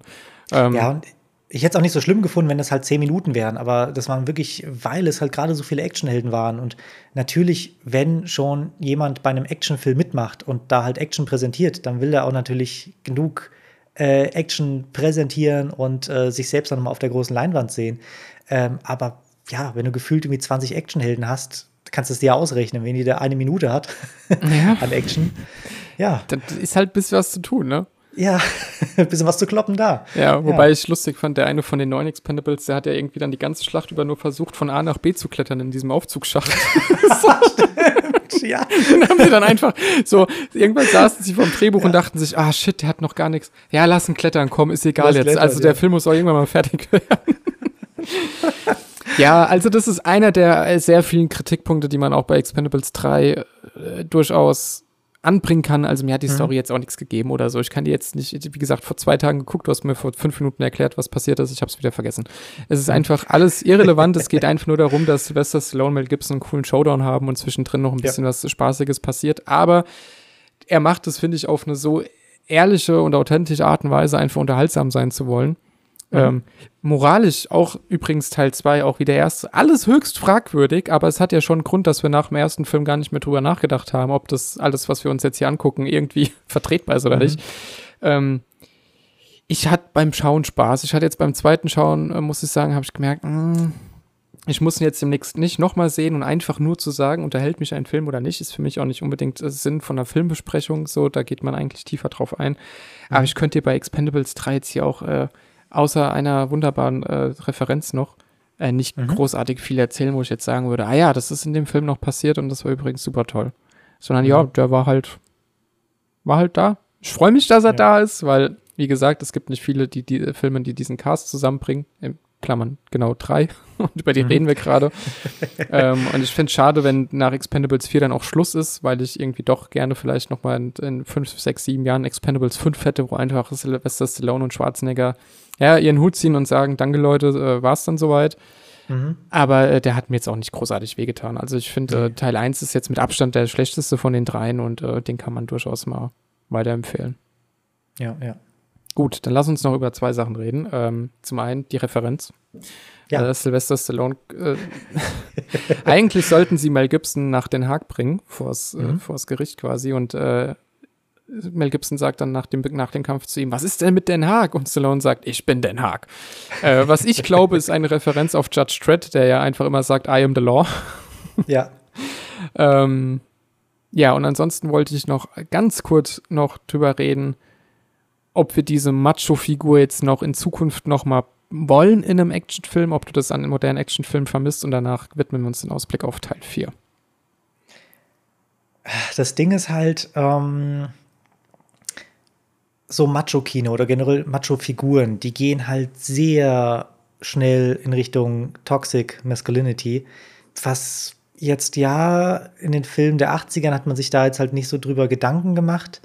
Ähm, ich weiß nicht, ob es sowas heutzutage noch braucht, aber wenn es halt einfach nur ein bisschen Kloppen ist und ein paar One-Liner, finde ich finde ich ja finde ich unterhaltsam finde ich okay äh, aber ja es ist es kann sehr schnell in eine, in eine komische Richtung gehen weshalb ich halt solche Filme eigentlich selten gucke Ja, aber so kommen ja, kommen ja auch nicht mehr so viele. Mhm. Also, äh, wie gesagt, wenn du jetzt auch, weil wir es vorhin über das Physische hatten, wenn du jetzt richtig physisches Actionkino haben willst, musst du ja tatsächlich äh, Richtung The Raid gucken oder so ein All Night Mhm. Comes Force oder so. Ähm, also gar nicht mehr groß die Hollywood-Filme, weil was in Hollywood ja an Macho passiert, sind ja im Prinzip politisch recht aufgeklärte äh, und auch zeitgeistig recht aufgeklärte Superhelden im MCU, die schon wissen, wenn sie äh, gerade Toxic Masculinity ausstrahlen. Und ich finde jetzt aber auch im Umkehrschluss nicht unbedingt, dass ein, dass ein Rambo jetzt äh, voll die toxische Männlichkeit ist. Also natürlich ist es eine Figur, die gezeichnet ist von toxischer Männlichkeit, aber die Figur Rambo selbst suggeriert mir ja jetzt im Film äh, nicht irgendwie das männliches Verhalten oder so oder äh, klassisch als äh, Geschlechterbild gedachtes männliches Verhalten in irgendeiner Weise äh, grundsätzlich schlecht ist, sondern er lebt ja unter dem Einfluss davon und ist ja seine eigene Figur. Mhm. Aber dieses Bild des Machos, jetzt mal als Überbegriff genannt, im Sinne von krass trainierter Typ, Chris Hemsworth, macht in Extraction 2 richtig gute Action. Hat, finde ich, auch immer noch seine Daseinsberechtigung. Mhm. Und äh, ich sehe auch nicht, warum man da jetzt mit Toxic Masculinity groß gegen argumentieren könnte. Also, also es liegt ja dann am Drehbuch, clever genug zu sein, dass wenn du eine Frauenfigur in diesem Film einbaust, sie mhm. nicht einfach nur zum Eye-Candy verkommen zu lassen, wie das ja Actionfilme oft gemacht haben, sondern tatsächlich versuchen, eine menschliche Frau auch zu schreiben. Ähm, sowas liegt ja dann am Drehbuch. Aber einfach mal diese Figur selbst, ein krasser Typ, war vielleicht bei der Army, wie auch immer, und ist halt jetzt einfach ein Actionstar. Chris Hemsworth, Extraction, wie gesagt. Mhm. Ähm, ich finde auch so eine Figur darf im Actionkino heute noch immer, immer noch ihre Relevanz haben. Und äh, fehlt manchmal auch ein bisschen im Sinne von, ich könnte mir so solche Filme auch noch öfter angucken, als sie jetzt erscheinen. Mhm. Äh, ge Gebe ich über sehr vielem recht, aber das ist das, was ich meine mit dem Abdriften, weil ich würde jetzt Rambo nicht als Macho-Figur sehen. Mhm. Ein Macho ist halt für mich jemand, dem es wichtiger ist, dass er vieles mit der Faust lösen kann, dem es wichtig ist, dass er gefeiert wird, dass er vieles mit der Faust regeln kann und lösen kann. Ähm, und das geht halt einfach unglaublich schnell ins Tos äh, Toxic ähm, Masculinity, wenn es halt nur darum geht, sich zu verteidigen, wie bei Rambo. Also Rambo 1 vor allem, mhm. der hat ja nichts Böses gemacht. Der wurde ja von Anfang an äh, einfach nur von dem äh, Officer oder was auch immer, äh, wer das war, ähm, einfach schon mal scheiße behandelt und einfach schon mal per se in eine Schublade gesteckt, in, aus der er gar nicht kam und ähm, er eigentlich ja ein, ein Nationalheld sein sollte. Deswegen sehe ich da jetzt wenig, wenig Macho an Rambo zum Beispiel. Ähm, mhm. Es geht eher so in Richtung Ani, 90er-Action, wie du halt gesagt hast. Äh, wir, wir sollen einfach mal eine Regierung stürzen oder wir sollen jetzt einfach mal äh, ja, eine Terroristengruppe ausschalten. Das sind zwar auch alles Menschen und vielleicht hätten wir auch mit denen anders sprechen können oder die anders überzeugen können, dass die äh, mal verstehen, dass sie hier für was Falsches kämpfen oder dass es generell schlecht ist, Leute umzubringen. Äh, statt denen eine Chance zu geben, bringen wir sie einfach um. Ähm, äh, ich finde, da ist dann schon ein Unterschied drin. Ja, wobei das, äh, also ja, ja, hast du schon recht, aber ich weiß nicht, ob das dann nicht äh, fragwürdig mit der Message dahinter ist und gar nicht nur mit der Figur an sich sondern mhm. der, das Fragwürdige daran ist ja dann, dass wir mit jemandem mitfiebern, der das einfach alles so macht und wir müssen es als Zuschauer nehmen es quasi hin, ohne drüber nachzudenken. Das ist das Fragwürdige daran. Aber so ein Macho definiert sich ja beispielsweise auch darüber, so würde ich, ich das jetzt sagen, ähm, dass er ja auch herabwürdigend ist anderen Menschen gegenüber und vor allem auch Frauen gegenüber, mhm. dass er ja Frauen eben, wie es Filme früher oft gemacht haben, einfach nur als Eye-Candy behandelt. Mhm. Ähm, solche Sachen. Und ich finde, sowas sehe ich jetzt also zum einen im Action-Kino nicht so ultra häufig. Mhm. Mittlerweile. Das heißt ja nicht, dass ich es wieder haben will. Das, also, genau, ich wollte es gerade sagen. Nein, ja. nein, genau die ja. Differenz will ich hier ja gerade aufmachen. Also ja, ich, es geht mir nicht darum, das Macho-Bild aus den 60er, 70er, 80er Jahren wiederzubeleben, wo, äh, wo es Frauenfiguren gab, die einfach nur dazu geschrieben wurden, dass halt eine Frau da ist, Love Interest, Eye Candy, wie auch immer. Mhm. Kein Charakter, nix. Darum geht es überhaupt nicht, sondern es geht um eine Figur, in einem Actionfilm, eben wie beispielsweise Chris Hemsworth in Extraction, ja, der hat auch seine Hintergrundgeschichte und die ist schon auch da, aber die ist jetzt einfach mal nicht so relevant, sondern es geht einfach darum, dass da ein, eine in dem Fall starke Männerfigur ist, auch physisch starke Männerfigur, die kannst du dich dann drüber streiten, ob er nur fürs Gute kämpft oder nicht, aber der du einfach insofern als Zuschauer folgen kannst, als dass du sagst, ich schaue ihn mir gerne als Actionheld an, ich kann mit dieser fiktionalen Darstellung von äh, inszenierter Gewalt, weil sie als Actionfilm Spaß macht, was anfangen. Und er strahlt halt einen gewissen Coolness-Faktor aus. Mhm. Und so eine Art von Actionfigur, finde ich, kommt einfach nicht mehr so häufig vor momentan. Und wenn man es clever schreibt, dann äh, hat es, denke ich, immer noch seine Existenzberechtigung, eigentlich auch im modernen Kino. Also auch ein John Wick ist ja zum Beispiel cool. Aber ein äh, John, also strahlt Coolness aus, aber ein John Wick ist ja also ich finde auch die Filme nicht so richtig gut, muss ich auch dazu sagen. Aber der hat ja auch viel weniger Physis als jetzt ein Arnold Schwarzenegger. Ähm, was er da macht, ist ja quasi äh, Gunfu, wurde es ja genannt. Ja, ja. ja, es hat ja fast was Ballettartiges, wie er sich da mit seinen Pistolen durch die, durch die Gegnerhorden äh, schlängelt. Aber so dieses, äh, Ja, ich finde es ein bisschen schwer zu greifen. Vielleicht so dieses tatsächlich ein bisschen veraltete Männlichkeitsbild von da ist ein krass trainierter Typ, der einfach krass ist und der macht krasse Sachen in einem krassen Actionfilm und wir gucken uns das gerne an und hinterfragen nicht zu viel. Mhm. Äh, ist jetzt alles extrem kritisch zu betrachten, aber ich finde, es gab's, war in dieser Ära der 80er, ist damit leichter umgegangen worden, als man es heute macht. Sagen wir vielleicht mal so. Auch aus Filmemacherperspektive. Mhm. Es war damals einfacher, einen Arnold Schwarzenegger eine Rolle aufs Leib zu schreiben, als jetzt heute äh, äh beispielsweise sowas wie die Extraction-Filme zu machen. Also die haben mich mhm. extrem überrascht als, als Netflix-Filme, weil sowas einfach nicht mehr so oft passiert. Mhm. Und, nee, okay, nee, ja. dann, dann gebe ich dir recht und ich glaube, wir generell wollten wir schon das Gleiche oder sagen und denken wir da mhm. schon das Gleiche, haben uns gerade so ein bisschen missverstanden durch die äh, Bezeichnung äh, oder Bedeutung von dem Macho. Ähm, aber nee, gebe ich, geb ich dir vollkommen recht und ich glaube, da ist auch vieles dran äh, mit diesem Zitat von Stallone, was du vorhin gesagt hast, dass halt einfach CGI sehr viel abgelöst hat. Mhm. Ähm, ja, weil jetzt ist es halt nicht mehr wichtig, wie die Action inszeniert ist und wer da gerade gegen wen kämpft. Hauptsache, es wird halt, Hauptsache, es, es sieht spektakulär aus. Mhm. Ähm, und ähm, ja, ich glaube, ähm, das ist leider so einer der, der großen Gründe, wieso Actionfilme heutzutage sind, wie sie sind, weil man einfach alles machen kann. Jetzt mal davon abgesehen, ob man es machen muss und ob es gut aussieht, ist eine andere Frage, aber man macht es halt. Ja, und also die, die Diskussion ist ja auch so ein bisschen, ob man so Figuren halt heute dann auch noch ja, auch noch braucht oder ob das grundsätzlich irgendwie äh, überholt ist oder so. Und ähm, ich kann mich da auch nicht abschließend dazu äußern, weiß ich nicht. Da wäre es jetzt vielleicht auch mal interessant, eine soziologische Perspektive oder so zu haben. Warum schauen wir uns gerne 80er Jahre Action-Kino mit solchen Figuren an? Also jetzt nicht äh, unbedingt Macho-Figuren, aber beispielsweise in Rambo 2 und 3. Warum schauen wir uns das gerne an? Warum ist das für uns als Zuschauer vielleicht für uns als männliche Zuschauer vor allem, ähm, ein Spaßfaktor, ein Unterhaltungsfaktor, auch beeindruckend, vielleicht auch ein Nacheiferungsfaktor in einer bestimmten Altersgruppe zumindest noch, wo man sagt, boah, so trainiert und so krass, so cool, ich will auch so sein wie Rambo oder so. Also, was, was äh, löst das in uns als Zuschauer aus, einem gut trainierten Sylvester Stallone dabei zuzugucken, wer mit einem Maschinengewehr in der Hand durch die Gegend rennt? Also, zum einen, was macht das mit uns, dass wir so eine Männerfigur uns anschauen, aber wieso ist auch die Gewalt daran so unterhaltsam? So, mhm. und ich meine, wir sind jetzt keine Soziologen, keine Wissenschaftler, da gibt es bestimmt Studien zu, die man mal äh, zu Rate ziehen kann. Aber mich würde es interessieren, ob man das quasi so, wie wir es als 80er-Filme retrospektiv ja nostalgisch wahrnehmen, so war das halt früher, ob man das heute auch noch so machen könnte, so wie es die Expendables ja probiert haben, oder ob unsere Sehgewohnheiten dann damit schon kollidieren und sagen, ja, nee, das äh, funktioniert heute eigentlich nicht mehr. Und da bin ich mir unschlüssig einfach.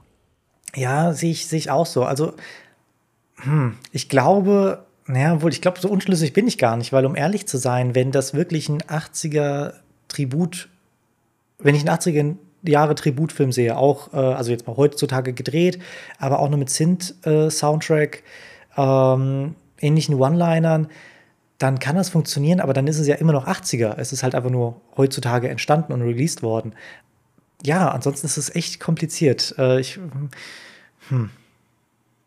Was denkst du? Weiß ich ja nicht. Ja, also bei, bei, bei Extraction habe ich mich das ja auch gefragt. Also ja. äh, ich finde die beiden Filme ja auch sehr gelungen, aber da habe ich mich ja auch gefragt, der Film triggert jetzt quasi bei mir als Zuschauer die dieselben Unterhaltungsregionen im Hirn, die auch mhm. ein Rambo 3 triggert.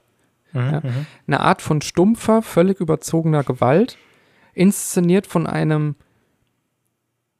Ideal jetzt mal als Sammelbegriff, ja, nicht echtes Ideal, nicht etwas, wonach wir streben sollten, sondern ein Männerideal, wie es Hollywood uns schon damals gezeigt hat, in Form von Chris Hemsworth, der einfach 190 Kilo Muskelmasse trägt. Ähm, wieso gucke ich das an und wieso äh, unterhält mich das so? Also, was ist da der treibende Faktor dahinter und warum versucht man dann, äh, warum versucht man das zu reproduzieren, beispielsweise im Expendables? Also, das würde mich mal einfach interessieren, Mhm.